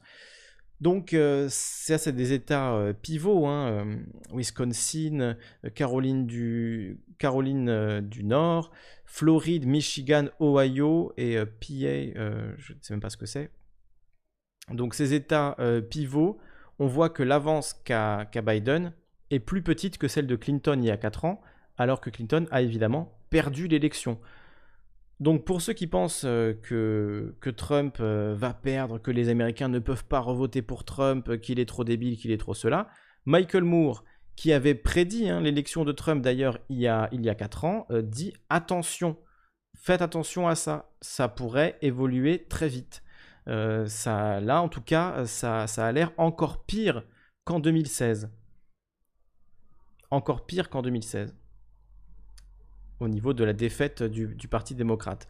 Donc euh, c'est très très loin d'être fait euh, dans un sens comme dans l'autre, et on dirait même que Trump est encore en train euh, de réussir sa campagne, même s'il il reste deux mois et que énormément de choses peuvent évoluer d'ici là. Alors je voulais aussi vous diffuser les mots de la sœur de Jacob Blake, noir américain qui donc s'est fait tirer sept fois dessus dans le dos par la police.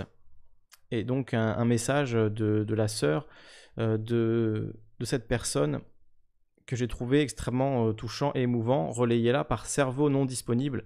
Je vous invite à, vous, abonner à leur chaîne et à leur page, euh, parce qu'ils font un, super boulot, les cerveaux non disponibles.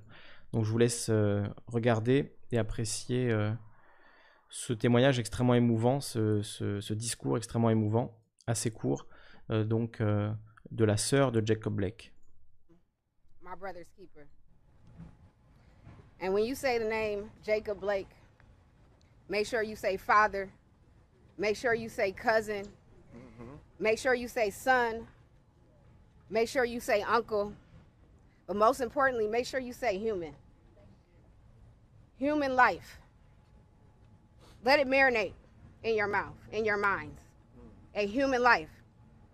Just like every single one of y'all and everywhere around world. We're human. And his life matters. So many people have reached out to me telling me they're sorry that this happened to my family. Well, don't be sorry because this has been happening to my family for a long time, longer than I can account for.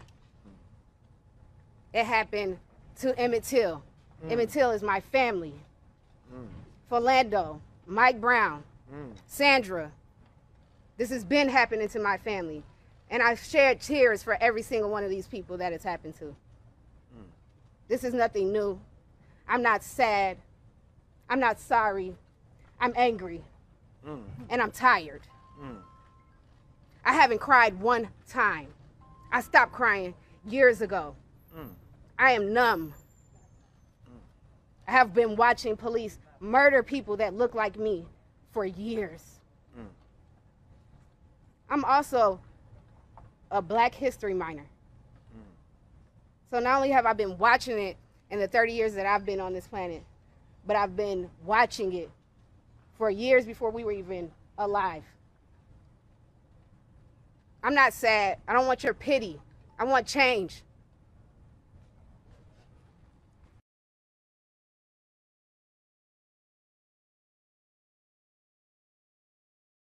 Vous écoutez Calivision. Voilà, cet extrait, je tenais vraiment à vous le diffuser euh, parce que euh, je l'ai trouvé, très touchant. Je crois que j'ai pas grand chose à, ajouter à ça. Jojo le Gaucho nous a rejoint ainsi que Dallas, Louise Michel et Nicolas Bayeul. Soyez les bienvenus. Ainsi que Cobra MJ qui nous dit c'est parce qu'une partie de Trump n'avait pas fait le travail et c'est pour ça qu'il fait du nettoyage. je ne sais pas exactement ce que tu entends par là, euh, mais le nettoyage de, promis par Trump, euh, malheureusement, il n'a pas vraiment eu lieu. Euh, d'ailleurs, on pourrait... moi, l'avis que j'ai sur, sur tout ça, pour le résumer, c'est qu'il y a une corruption bipartisane. C'est-à-dire la corruption, elle est à la fois dans le Parti démocrate et à la fois dans le Parti républicain. Il y a vraiment une corruption bipartisane, pro-élite, pro les 1% qui possèdent toutes les richesses, eux, leurs intérêts sont toujours défendus. Que ce soit les républicains ou les démocrates au pouvoir, leurs intérêts sont défendus. Que ce soit Obama ou Trump, ils ont des réductions d'impôts, ils ont des protections, euh, aucun banquier euh, n'est allé en prison. Et euh, justement, pour faire vraiment ce lien entre la corruption, notamment des grands financiers, et la corruption politique, il y a un personnage qui s'appelle Steve Munchin. Alors désolé, je prononce euh, peut-être pas bien son nom, un peu difficile à prononcer. Euh, je vais vous le, je vais vous trouver l'article. Je ne l'ai même plus l'article. Donc euh, c'était un article au sujet de Kamala Harris et de Steve Munchin. Donc Steve Munchin, il faut savoir que c'est le secrétaire au Trésor de Donald Trump. Donc il est ministre des Finances. C'est un ancien de Goldman Sachs, donc déjà une référence, hein, un ancien de, Goldman Sachs au Trésor, on adore ça. Euh, c'est ce qu'avait fait Obama. Donc là, encore une fois, les, intérêts euh, des mêmes sont bien, euh, bien défendus, ça, il n'y a pas de souci. Et Steve Munchin, il était dans une banque en Californie, et cette banque s'est rendue coupable de très nombreux crimes, mais aucun procès n'a été lancé parce que Kamala Harris n'a pas attaqué en justice la banque de Steve Munchin. Alors c'était avant qu'il soit secrétaire du Trésor de Donald Trump, mais euh, effectivement là aussi on peut se demander pourquoi euh, Steve Munchin a fait un don euh, de, plusieurs milliers de dollars à Kamala Harris et sa, banque qui était apparemment frauduleuse, sur laquelle il y avait de très nombreux éléments qui permettaient de penser qu'il y avait eu des fraudes, des crimes en pagaille, eh bien cette banque n'a pas été n'a pas été poursuivi par Kamala Harris. Et ensuite, ce même Steve Mnuchin, donc passé par la Goldman Sachs, passé par euh, des banques crapuleuses, se retrouve secrétaire au Trésor de, Trump. Là, je pense qu'on a bien le, on voit bien le, mélange bipartisan et le fait qu'effectivement, les intérêts euh, des riches banquiers, des riches propriétaires, il est toujours défendu. L'intérêt des 1%, l'intérêt de l'élite milliardaire, il est défendu, que ce soit par Kamala Harris, par Joe Biden, par Donald Trump, par Steven Mnuchin tous ces gens-là, ils travaillent euh, main dans la main finalement, avec une conscience de classe très aiguisée. Alors certes, il y a ce, jeu hein, de shit they shift around every four years, comme disait euh, George Carlin, hein, euh, la merde qu'il mélange tous les, quatre ans. mais est-ce que ça veut vraiment dire quelque chose? Est-ce qu'au final, les, véritables propriétaires du pays ne sont pas toujours les mêmes, qui que soit le président? Et c'est peut-être euh, là-dessus que je voudrais euh, terminer. Voilà, ça fait déjà euh, presque une heure et demie que je, parle, une heure dix, mais terminer un peu ce long laïus là-dessus, sur bah, l'idée que finalement la corruption elle est bipartisane. Et nous, en tant qu'Européens, en tant que, voilà, ou peut-être Africains ou Asiatiques, je ne sais pas d'où vous m'écoutez, mais en tant que non-Américains, alors là je parle aux non-Américains, on n'a pas à choisir un camp en fait dans ces, dans ces élections. on ne peut que constater la corruption euh, des, deux côtés. Et, en fait, au moment où on choisit un camp, euh, on, perd une partie de, la réalité. Euh, la réalité est que toute cette élite politique américaine, elle est corrompue. Elle est corrompue au service des intérêts financiers, des intérêts des, des lobbyistes, et que ce soit Donald Trump ou Joe Biden, fondamentalement, ça, ça ne, ça ne change pas trop. Euh, ça ne change pas trop. Euh, Dallas nous dit n'oublions pas que la CIA est du côté des démocrates et le FBI du côté des conservateurs. Ceci n'est pas anodin. Alors pour moi, c'est plutôt l'inverse. Hein. Euh, en ce moment, la CIA, elle est plutôt du côté de Trump et c'est le FBI qui, notamment, a lancé l'enquête du, Mueller Report, etc. Donc je ne suis pas forcément sûr de, ce que tu dis et c'est peut-être un peu, un peu grossièrement résumé.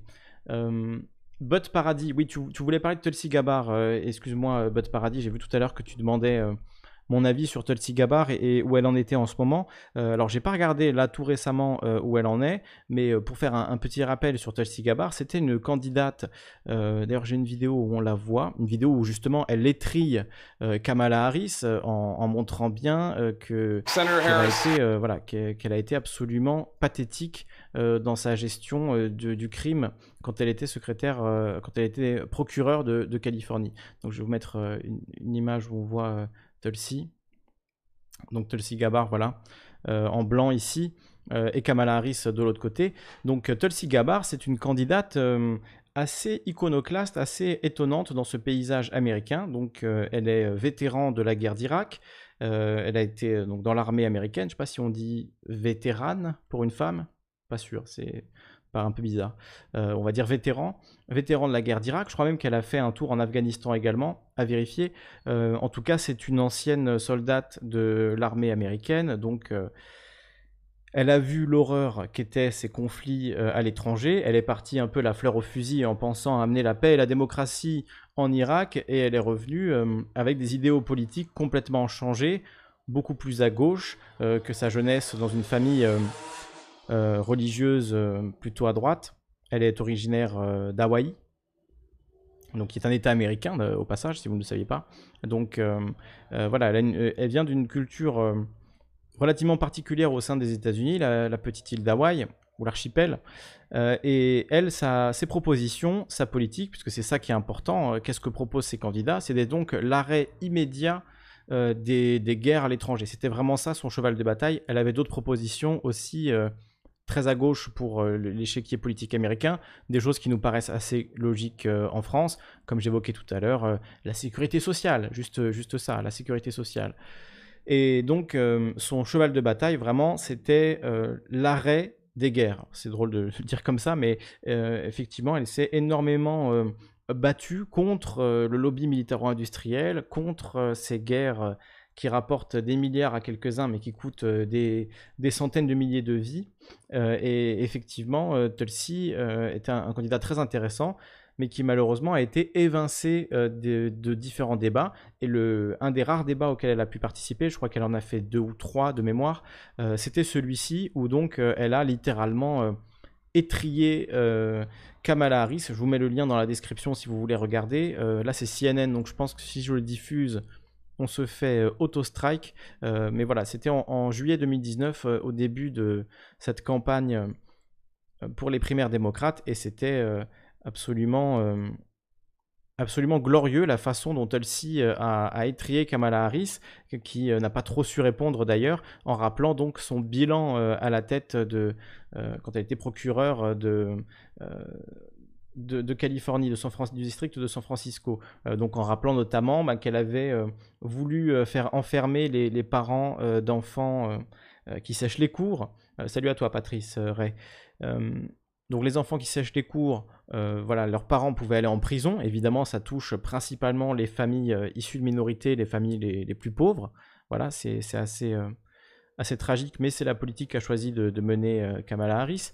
il y a eu également son revirement sur la légalisation des drogues. il y a eu également son, son soutien indéfectible sur euh, des condamnations euh, de gens innocents, euh, le, fait qu'elle ait mis beaucoup de temps à faire avancer les preuves sur des dossiers brûlants où des gens innocents ont passé des années en prison. Enfin, elle a rappelé tout ça et Kamala Harris a, bafouillé en, manquant de, de, voilà d'avaler de travers face à, à la véracité et à la brutalité de la, façon dont Tulsi Gabbard l'a mouché sur ce coup. Et alors, ce qui est encore plus incroyable dans cette même vidéo, c'est que euh, la vidéo commence par Kamala Harris elle-même. Donc là, on a Kamala Harris et Joe Biden, qui sont donc euh, euh, le candidat élu et sa vice-présidente, qui, pareil, se sont étripés. Enfin, en tout cas, Kamala Harris a attaqué très, très violemment Joe Biden en rappelant que dans sa jeunesse, il avait défendu des lois racistes, notamment qui étaient censées euh, permettre plus de mixité à l'école en créant euh, des bus qui euh, iraient chercher les enfants dans les quartiers pauvres, donc les, communautés très souvent noires, hispaniques, et les amener dans des, écoles blanches ou en tout cas dans des quartiers blancs pour créer plus de, mixité à l'école et donc lutter contre le racisme. C'était dans les années 60-70, hein, puisque Joe Biden il est là depuis très très longtemps. Et effectivement, Kamala Harris, elle a attaqué euh, Joe Biden là-dessus en disant euh, Moi-même, j'aurais pu être cette petite fille à qui vous interdisiez d'aller à l'école dans une école mixte avec des, enfants euh, d'autres couleurs, issus de d'autres races, comme disent les Américains. Alors évidemment, on n'utilise pas le mot race en France, mais aux États-Unis, ils l'utilisent. Et, et, du coup, bon, pareil, Joe Biden n'a pas su, pas su vraiment répondre, hein, Sleepy Joe, mais en tout cas, l'attaque était vraiment extrêmement violente. Donc, je vous mets la vidéo dans la description si vous voulez regardez ça pour, euh, pour voir ce moment finalement assez ironique, puisqu'aujourd'hui ils sont ensemble alors qu'il n'y a même pas un an, euh, ils se euh, s'écharpaient sur le ring de, ces élections démocrates, de ces primaires démocrates. Voilà, je, trouvais le, de revoir cette vidéo aujourd'hui assez intéressant étant donné la, façon dont, Kamala Harris euh, avait dit littéralement que Joe Biden voilà, avait été raciste euh, à l'époque et qu'elle aurait beaucoup de mal à, euh, je ne sais pas quels sont ses mots, mais voilà, à s'allier avec lui quelque part. Enfin, en tout cas, c'est ce qu'on ressent en l'écoutant. Et bon, aujourd'hui, elle est absolument ravie d'être, on le voit ici sur cette photo, ravie d'être la vice-présidente de Joe Biden. Donc, c'est évidemment une une fine politicienne, Kamala Harris. Voilà ce qu'on peut retenir de, son parcours. Très fine politicienne, elle a su placer ses pions depuis maintenant des années, et voilà, pour en arriver là aujourd'hui. Donc voilà un petit peu pour euh, le, tableau euh, de ces élections américaines, et pour sortir un peu de la politique et ajouter une couche de désespoir à votre désespoir. Hein, vous reprendrez bien un peu de consternation après euh, toutes ces bonnes nouvelles donc euh, une vague de chaleur record aux États-Unis euh, qui euh, donc crée des, conditions semblables à celles d'un four, nous dit la traduction Google, à 121 degrés, donc 121 degrés Fahrenheit, ce qui fait, je crois, dans les 50 degrés, hein, on va regarder avec un convertisseur. Fahrenheit, Celsius.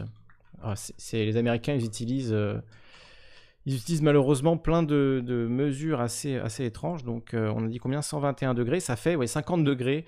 50 degrés Celsius, donc 121 degrés, dans le comté de, Los Angeles, a atteint sa température la plus élevée jamais enregistrée ce week-end, alors que l'État s'étouffe dans une vague de chaleur qui a contribué à intensifier la saison des incendies de forêt la plus dévastatrice que la Californie est connue depuis des années. La température record a été mesurée à Woodland Hills, au nord-ouest du centre-ville de Los Angeles. La chaleur semblable à un four a été exacerbée par un système à haute pression et une faible brise marine, selon National Weather Service. Le météorologue Dave Bruno a déclaré au New York Times que ces facteurs permettraient essentiellement à toute la région de rôtir. Plusieurs autres endroits de l'État ont également fait face à des températures torrides. Je crois qu'ils vont parler là de, du record qu'il y a eu euh, dans la vallée de la mort, où la température a atteint 52 euh, ou 54 degrés Celsius. Alors j'ai plus le chiffre en tête là, je crois que ce serait ça qui nous montrerait. Euh, on va regarder. on va regarder pour le, record dans la vallée de la mort. Donc 125 degrés Fahrenheit. Alors malheureusement l'article là ne marche pas. 125 euh, degrés Fahrenheit, 130 degrés, on nous dit là 130 degrés, la vallée de la mort voit ce qui pourrait être un record de chaleur. Donc ça, on en avait déjà parlé, je crois que j'en ai, vu un plus récent encore. Euh, ça, on en a parlé la dernière fois. 130 degrés, pour information, euh, ça fait 54,4 degrés Celsius. 130 degrés Fahrenheit. 54,4 degrés Celsius. Donc euh, record de, chaleur. Ah malheureusement celui-là ne marche pas, il est plus récent. Est-ce que ça, ça va marcher? La vallée de la mort atteint 125 degrés Fahrenheit, euh, le record de tous les temps au mois de septembre. Donc des, températures, voilà, record partout sur la côte ouest américaine, la Californie en flammes. Pour ajouter un petit peu d'apocalypse à, ce, à ce bilan là que je vous ai dressé de la politique américaine. J'espère que je vais pas J'espère que je vais pas vous, trop vous déprimer avec ça. Je vais lire un peu vos réactions euh, sur, le, sur le chat. Louise Michel nous dit Le constat que tu fais, le résultat du macartisme, la chasse aux sorcières communistes, la guerre faite précédemment aux anarchistes américains. C'est assez juste. Hein. Ainsi, démocrates ou républicains sont similaires. Euh, Dallas nous dit On pourra dire ce qu'on voudra, mais il faut admettre que Trump n'a pas déclenché d'action guerrière envers des pays étrangers en dehors du combat contre le terrorisme. Alors non, désolé Dallas, euh, si on peut complètement dire que Trump a fait des actes de guerre contre d'autres pays, juste un exemple, mais qui est majeur, euh, on pourra en citer d'autres, hein, mais l'exemple majeur, euh, c'est la mort du général Qassem Soleimani, donc général iranien, numéro 2 du régime iranien, qui est tué dans un pays allié, l'Irak, à l'aéroport contre toute euh, logique militaire sans être en guerre avec l'Iran, euh, enfin en tout cas contre tout euh, droit militaire, droit international. Donc oui, on peut complètement dire que Trump a, fait des provocations et même plus dans un but militaire. certes, il n'a pas appuyé sur la, sur la détente, hein, il n'a pas appuyé sur la gâchette et n'a pas déclenché l'intervention en Iran in fine, mais le geste, la mort de, de Soleimani était quand même déjà extrêmement sale et, horrible, quoi, hein, on, peut, on, peut, le dire. Euh, et, on peut rappeler également, puisqu'on on joue aux comparaisons, euh, que Obama euh, lui-même, pareil, n'a pas pressé le, la détente, n'a pas appuyé sur le bouton rouge pour déclencher une, une, guerre totale en Syrie, une invasion américaine de la Syrie, alors que la ligne rouge avait été dépassée, que la France appelait une intervention, que Hillary Clinton trépignait d'impatience. Obama, lui non plus, n'est pas allé jusqu'au bout. Donc, euh, est-ce que pour autant, euh, Obama et Trump sont euh, de, bonnes personnes ou des, en tout cas des envoyés pour la paix? Non, il suffit de voir euh, l'accord entre Israël et les États-Unis au sujet de la Palestine, il suffit de voir euh, la façon euh, dont, sont traités les Yéménites, la façon dont l'Arabie saoudite a été protégée malgré la mort de, de, Ramal Khashoggi. Donc voilà, il y a beaucoup de, beaucoup de choses à dire quand même, beaucoup de choses pour critiquer Trump au sujet de sa euh, au sujet de sa politique étrangère, euh, le fait d'avoir largué euh, les bombes les plus importantes de l'histoire non nucléaire sur l'Afghanistan. on pourra en citer hein, les bombardements par drone en Somalie et au Pakistan qui ont continué, qui ont même été augmentés, les, bombardements sur les villes syriennes. Bon, voilà, on peut, on peut citer quand même beaucoup, beaucoup de, choses. Donc, Yann Peter nous dit on s'en fout de la Palestine. Ben non, tout le monde ne s'en fout pas de la Palestine, clairement. après, toi, tu as le droit de t'en foutre. Hein.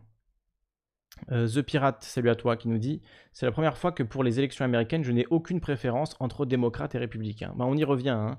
Euh, poire à lavement et, sandwich au caca. Hein. C'est, vraiment ça. Bud Paradis nous dit les Américains sont passés à côté de la candidate la plus honorable, Tulsi Gabbard.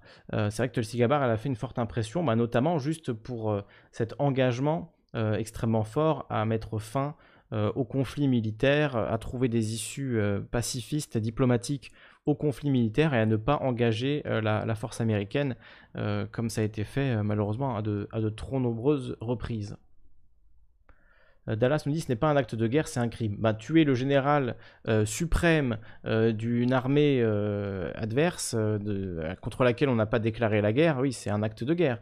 ça a d'ailleurs été pris comme ça par, ça a d'ailleurs été pris comme ça par, par les Iraniens. Donc voilà, c'est quand même assez, assez caractéristique. Hein. Enfin après, chacun en pense ce qu'il veut, hein, mais. Je vais vous donner quand même l'opportunité d'intervenir en direct.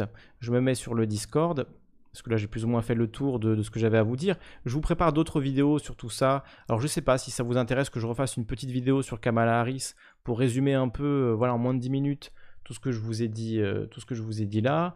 Euh, est-ce que vous préférez des vidéos sur d'autres sujets? C'est à à vous de me le dire. Je vous mets le lien du Discord dans le chat. Je le rappelle en vocal également, discord.me slash calivision.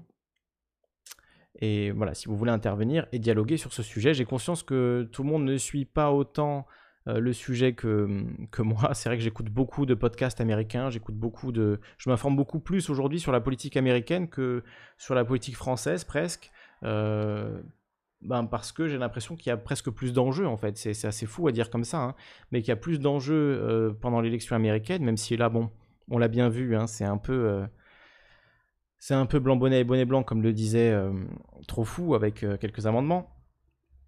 Mais en tout cas, il y a vraiment un, enjeu et, on, a l'impression que c'est pour ça que j'ai mis ça sur la miniature, euh, qu'on a un empire en train de, s'écrouler, quoi. Qu'on a tellement de, de, problèmes au sein de la population, de problèmes sociaux, de problèmes économiques, de problèmes sanitaires, de problèmes de racisme, de problèmes de violence policière, de voilà, une accumulation euh, de, problèmes sociaux majeurs, euh, de gens qui meurent de faim à la rue, etc., par millions, euh, d'une telle division également entre les rouges et les bleus, hein, les, démocrates et les républicains, enfin c'est l'inverse, les, les, républicains sont rouges aux États-Unis et les démocrates sont bleus, donc voilà, euh, ce match de baby-foot politique permanent entre les rouges et les bleus, euh, une polarisation extrême des gens qui sont armés quand même par centaines aux États-Unis, c'est des, milliers et des milliers de gens qui ont des armes, il y a des millions d'armes, donc euh, des, milliers de gens extrêmement politisés qui participent à des, à des manifestations,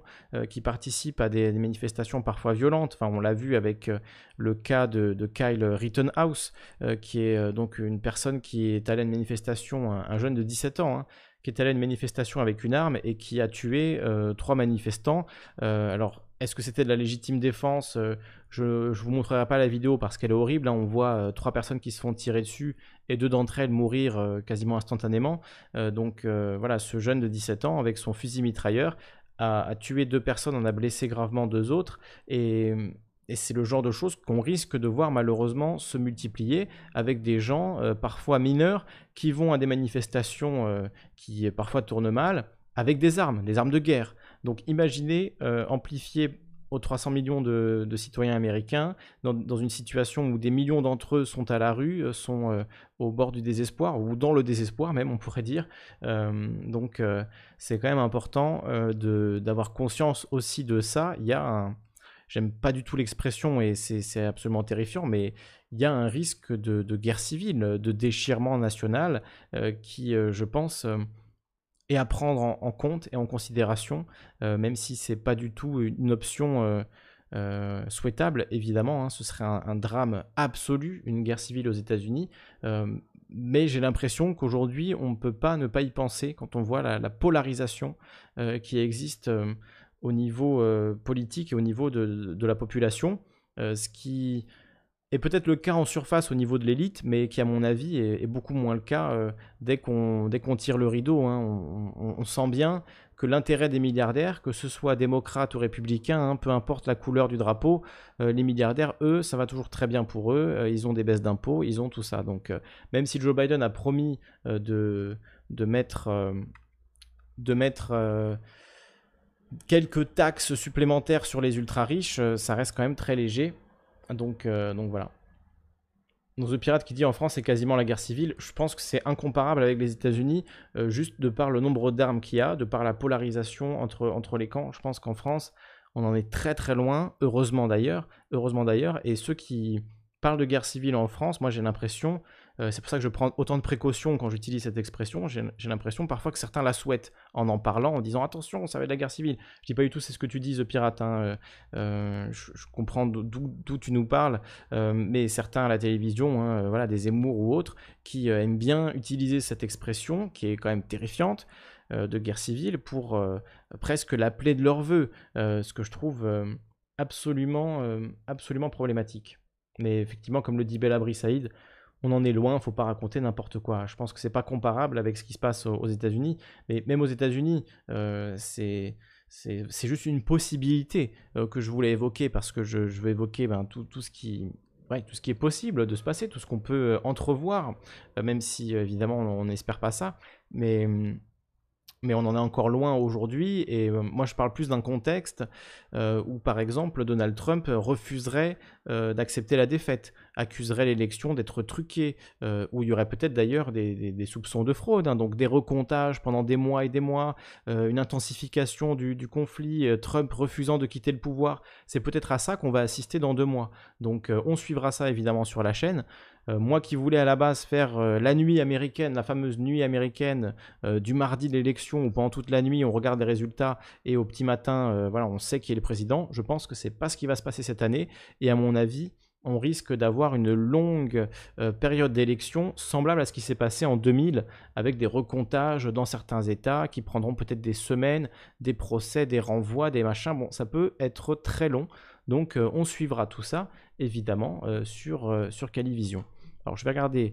Euh, non, il n'y a pas de. Personne ne veut intervenir ce soir. Bon, après tout, je comprends hein, le sujet américain. C'est vrai que si on ne le suit pas, c'est normal qu'on n'ait pas grand chose à dire dessus. Donc j'espère que je vous ai amené des informations.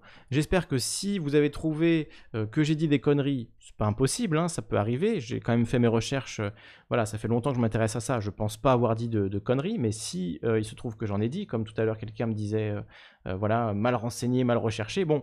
Le mieux, c'est quand même de m'apporter du coup des sources pour me montrer que je me trompe, euh, des liens, des articles, des, vidéos. Vous pouvez le faire sur le Discord, dans le chat direct, vous pouvez le faire dans les commentaires, vous pouvez le faire par absolument tous les moyens. Euh, j'accueille et je célèbre même euh, les, critiques constructives. Euh, je suis là pour essayer de, vous proposer un contenu qui vous plaît le maximum. Donc si vous avez des critiques constructives, mais n'hésitez absolument pas à les faire, euh, même si c'est des choses qui peuvent paraître mineures. Je prends vraiment tout en compte. Je prends également, vos suggestions de sujets en compte, toutes vos idées. Enfin, c'est, j'essaie d'être collaboratif au maximum sans vous demander, sans vous demander non plus de faire euh, le boulot à ma place. Hein. Euh, c'est parfois ce qu'on peut voir dans certaines, certaines chaînes YouTube qui euh, appellent beaucoup à leur communauté et qui leur font finalement faire le boulot à leur place.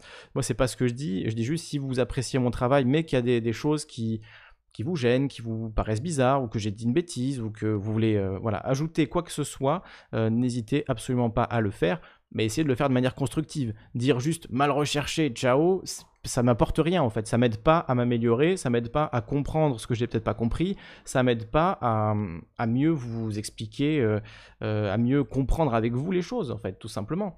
Euh, voilà, et à mieux expliquer le monde tel qu'il fonctionne et tel qu'il est. Ce que j'essaye de faire sans avoir un, un, parti pris en tout cas sur ces questions démocrates républicains, même si évidemment encore une fois, voilà, je suis, je suis un immonde gauchiste, je pense que vous le savez maintenant. Le masque est tombé depuis longtemps, comme dirait l'autre.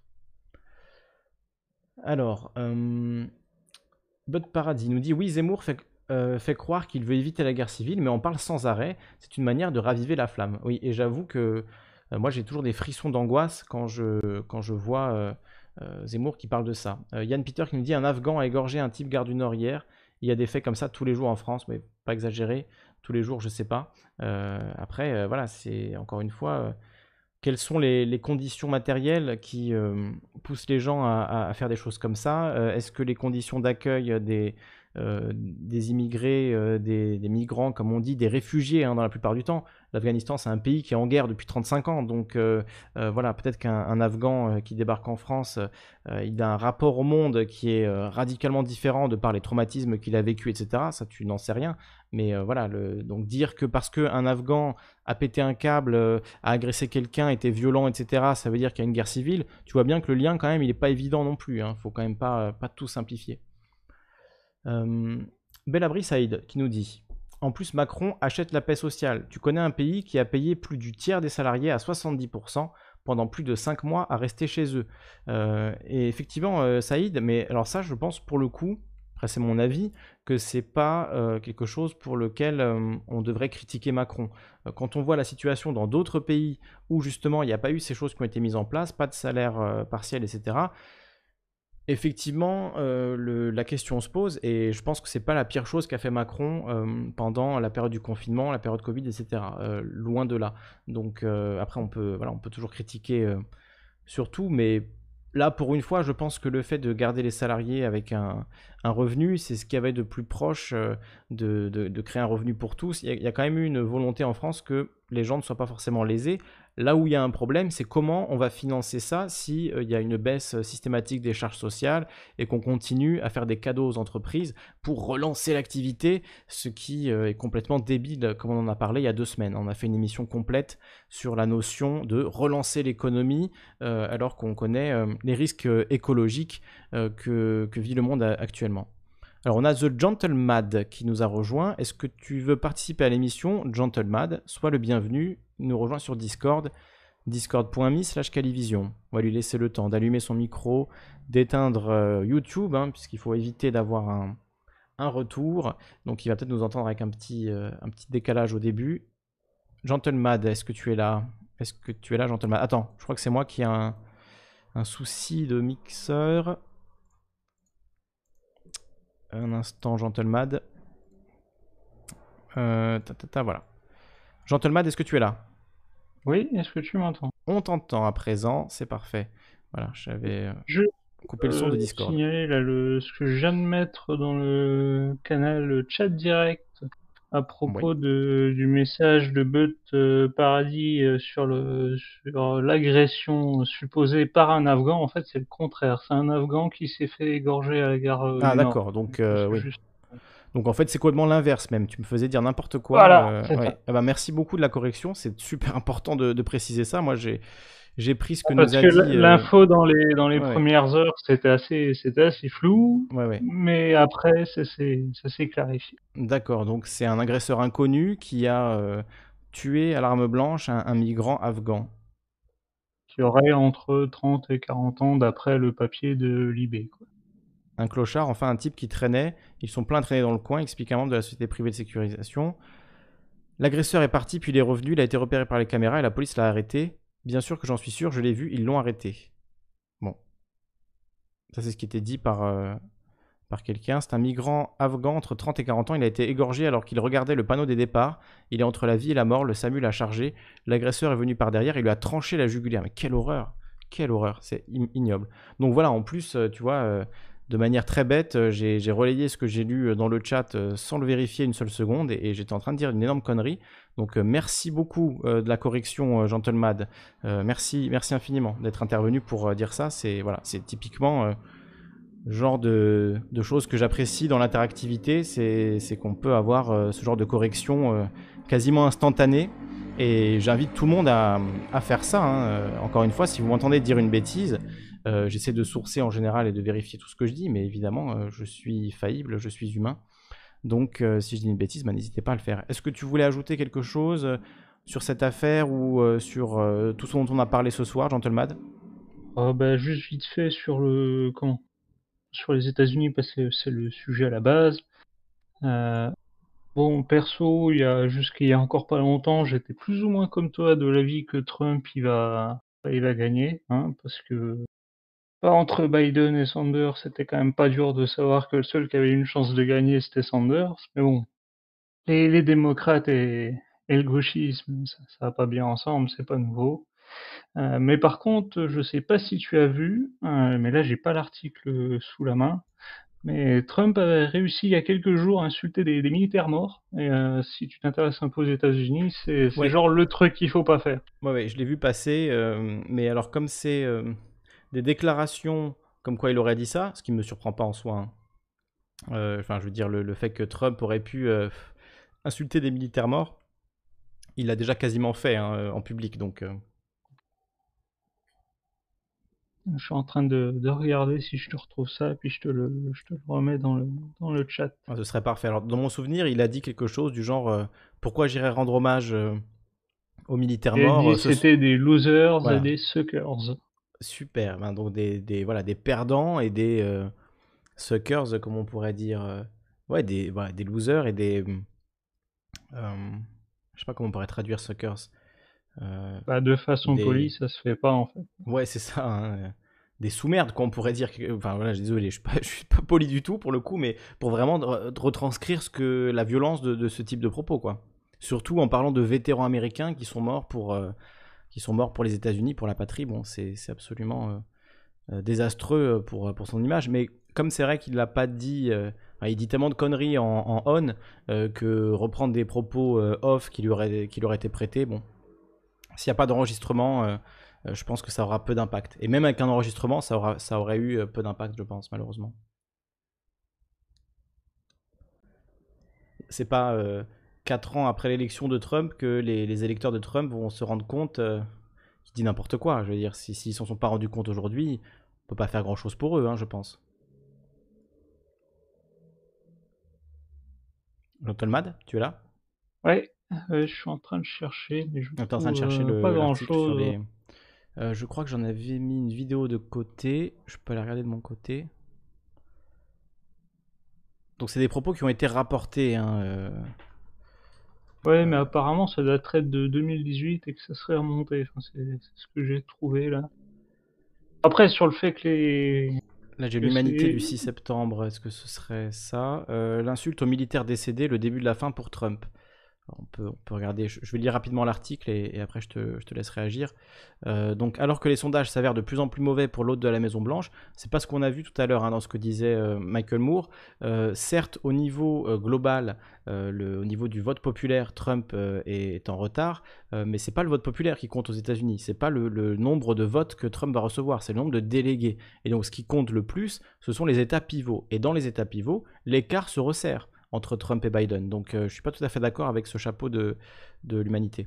Euh, donc une forme de manifestation qui affectionne les pro-Trump. Alors je vais avancer un peu. Jeudi, le magazine The Atlantic a publié une longue enquête dans laquelle plusieurs sources affirment que, affirment que le président américain a qualifié de losers et de crétins des soldats américains morts. Mais alors malheureusement, le, reste de l'article euh, est, bloqué. Bon, voilà, c'est donc dans une enquête de, de The Atlantic qui a été révélé ça. Bon, vu ce qui avait été révélé en 2012, au mois d'octobre 2016, euh, pardon, 2016, euh, que Trump avait dit, euh, alors là je cite, hein, désolé, ça va être très vulgaire, mais c'est la phrase de Trump. Trump avait dit les, femmes, il faut les attraper par la chatte. Voilà, typiquement genre de phrase très raffinée qu'on peut apprécier chez un président américain. et donc, malgré la diffusion de cette vidéo où on entendait clairement Trump dire ça, ça n'a pas ça n'a pas fait perdre, hein. au contraire, il, a, il, a, gagné. Alors ça n'a pas fait gagner non plus, mais en tout cas, ça n'a pas, euh, ça n'a pas ébranlé suffisamment sa candidature pour, euh, pour le faire perdre. Oui, après, comme tu disais, il y a pas long, euh, enfin juste avant, l'important c'est pas le, nombre de voix au total, c'est le nombre de, le nombre de délégués. effectivement, si on se rappelle bien, Trump avait, avait moins de avait perdu si on, en, 2016 si on prenait vraiment le nombre de voix au total. Il a juste gagné à cause des délégués.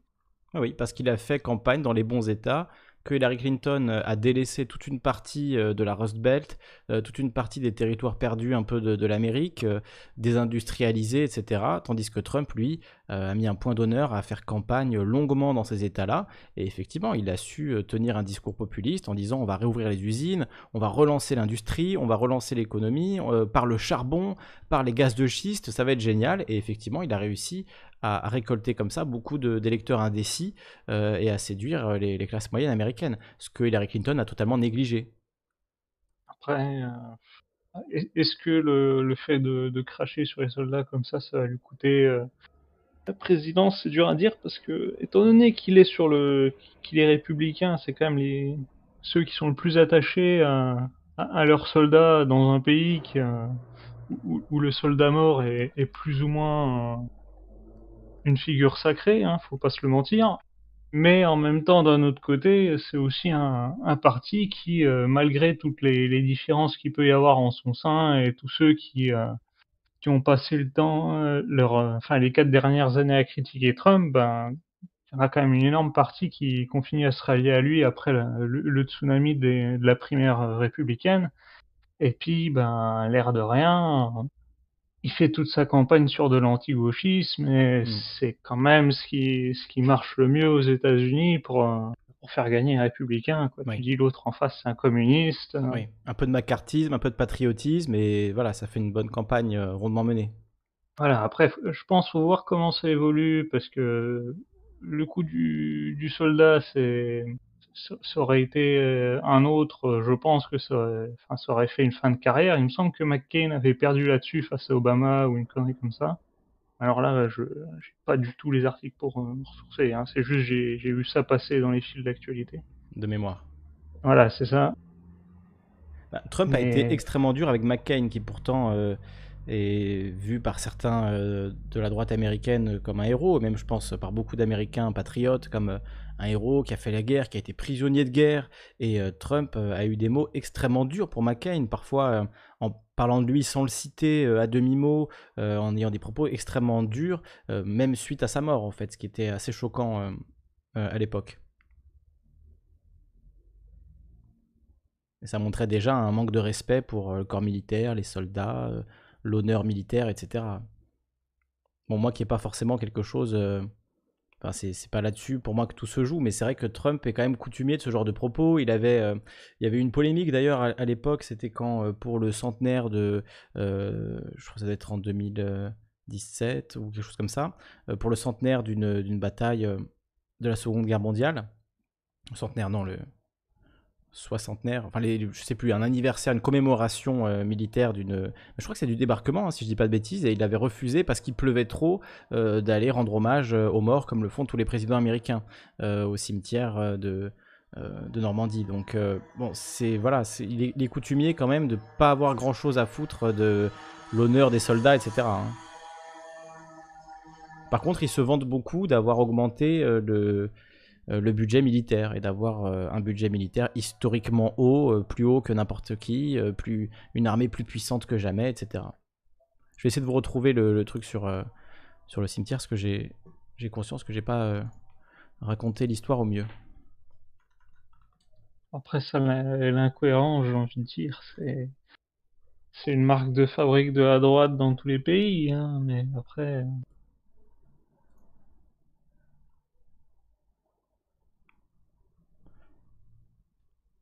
Alors attends, j'ai trouvé un article là de de France Culture intitulé Donald Trump épinglé pour son mépris des anciens combattants. L'enquête de The Atlantic évoque l'aversion du président américain pour les blessés et morts au combat. Et le site traitant des soldats enterrés dans le cimetière militaire de perdants et de nuls, une universitaire reconnaît avoir menti sur son identité en se prétendant afro-américaine. Alors ça c'est une autre histoire aussi euh, dont je voulais pas forcément parler, mais euh, puisque c'est évoqué là, on peut en dire euh, deux mots. C'est une, femme universitaire qui s'est fait passer pour noire pendant des années, alors même qu'elle enseignait des... Elle donnait des cours sur la, condition noire, l'histoire des Noirs, l'histoire du racisme aux États-Unis, l'histoire de, voilà le, le racisme systémique, etc. Et elle-même, euh, en fait, était en train de faire une espèce de blackface, euh, de black life, quoi, je sais pas comment dire, mais de, se mettre, euh, voilà, de d'usurper l'identité noire, donc ce qui est quand même assez, assez incroyable. alors pour revenir, là je trouve pas du coup la référence, la référence à ce que je, ce que je disais. Euh, vous Ah voilà, c'était ça. Vous vous en souvenez peut-être. Donald Trump était en France pour commémorer le centenaire de la fin de la Grande Guerre. Donc ça, c'était le centenaire de la fin de la guerre mondiale, donc en 2018. il avait annulé au dernier moment une visite au cimetière américain de Château-Thierry dans l'Aisne, officiellement à cause de la pluie qui empêchait l'hélicoptère présidentiel de voler. C'était un faux prétexte, nous apprend aujourd'hui Jeffrey Goldberg. Trump a annulé à la dernière minute parce que, première raison, il ne supportait pas l'idée d'être décoiffé par la pluie, et deuxième raison parce qu'il ne voyait pas l'intérêt de rendre hommage aux soldats tombés en 14-18 avec cette phrase prononcée par le président Les cimetières sont remplis de perdants.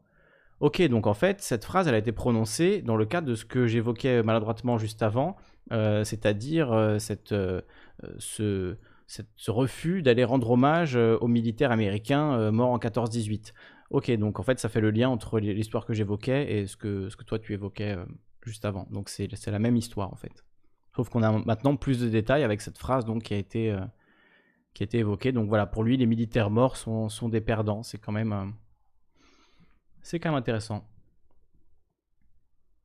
Bah, c'est surtout intéressant pour, pour une personnalité politique de droite qui, d'habitude, et dans la plupart des pays, surtout aux États-Unis, sont les, sont les premiers à, à, crier au scandale dès que quelqu'un ose euh, critiquer la moindre opération militaire euh, américaine sous prétexte qu'il euh, y a des patriotes qui sont morts pour leur pays là-bas, etc., etc. Faut pas en parler, sinon c'est les insulter mais bon, tu sais, avec Trump, euh, ils en sont plus à ça près, je pense. Hein. Encore une fois, ça fait 4 ans que Trump dit tout et n'importe quoi, euh, propose de, s'injecter de la javel pour soigner le Covid. Enfin, c'est, tu vois, il a dit quand même un nombre de conneries euh, absolument inquantifiables en fait. Hein. Il faudrait vraiment des, milliers d'heures de travail pour, pour recompter tous les mensonges, toutes les, toutes les bêtises qu'a pu, pu dire Trump. Donc, euh, et je pense à un autre exemple concernant son électorat de droite. Donc, il a un électorat évangéliste euh, aux États-Unis, très important pour les républicains, l'électorat évangéliste. Ce que Trump a fait pour son électorat évangéliste, c'est euh, de mettre l'ambassade des États-Unis en Israël, donc à Jérusalem. Ça, ça fait très plaisir aux, aux évangélistes. Et justement, je vais vous retrouver l'extrait. il y a un extrait où il dit euh, lui-même euh, que les évangélistes, euh, finalement, aiment plus Israël que les Israéliens eux-mêmes. Quoi. Enfin, quelque chose comme ça. Je vais vous retrouver la, phrase. Je vais vous retrouver l'extrait. Et donc, ça montre bien qu'il fait ça vraiment dans un but politique et dans un but de. Voilà, j'ai là, c'est un. C'est un tweet de David Pinsen. Donc voilà, extrait de Trump, je vous, je vous mets l'extrait. Je vous traduis. Et nous avons bougé la capitale d'Israël à Jérusalem. Ça, c'est pour les évangélistes.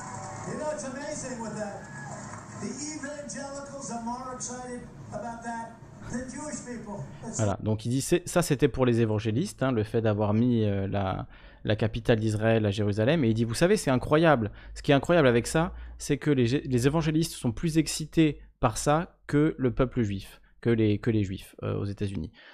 Donc euh, une façon de dire qu'il fait effectivement euh, du clientélisme envers cet électorat, un électorat donc religieux, hein, c'est voilà la, minorité morale qui donc condamne fermement l'avortement, condamne fermement l'homosexualité, condamne fermement le, le sexe hors mariage, la prostitution, Or, euh, Donald Trump, c'est quand même quelqu'un euh, qui, on le sait, a couché avec euh, une star du porno, qui a, fait des soirées avec Jeffrey Epstein. C'est quelque chose qui est connu dans les années 90.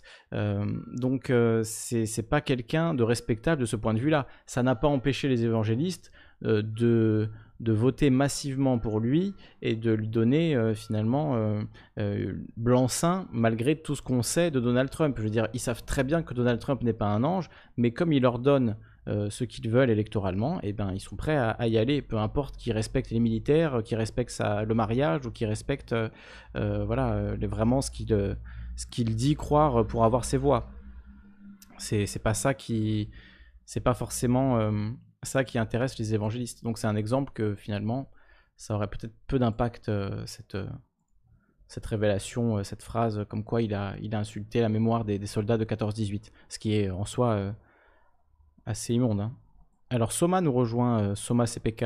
Est-ce que tu veux intervenir, Soma? Salut à toi.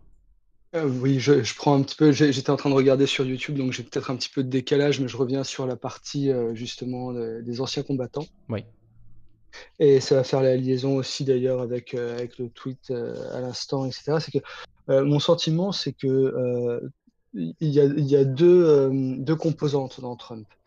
Euh, il y a un, l'homme politique qui s'adresse euh, aux extrêmes, et ce qui explique son discours qui est systématiquement, euh, systématiquement extrémiste, quel que soit l'extrême qui il va. Hein. C'est-à-dire que tous ses propos sont extrémistes, sont extrêmes et extrémistes.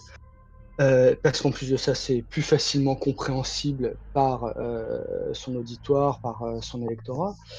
Et puis la deuxième composante, euh, c'est qu'il ne faut pas oublier qu'avant tout, euh, Trump, c'est un businessman. Voilà, c'est juste un businessman. Milliardaire. Et euh, qui a hérité des millions de dollars de son père et qui de l'empire immobilier de son père et de son grand-père. Pour rappeler hein, le contexte familial de Trump, son grand-père ouvrait des cabarets aux États-Unis. il a, comme dit l'expression, miné les mineurs, les mineurs d'or, donc de la dernière vague de, l'exode vers euh, la, folie de l'or. Euh, donc euh, il a ouvert des, cabarets, des, hôtels de prostitution, hein, littéralement, le grand-père de Trump.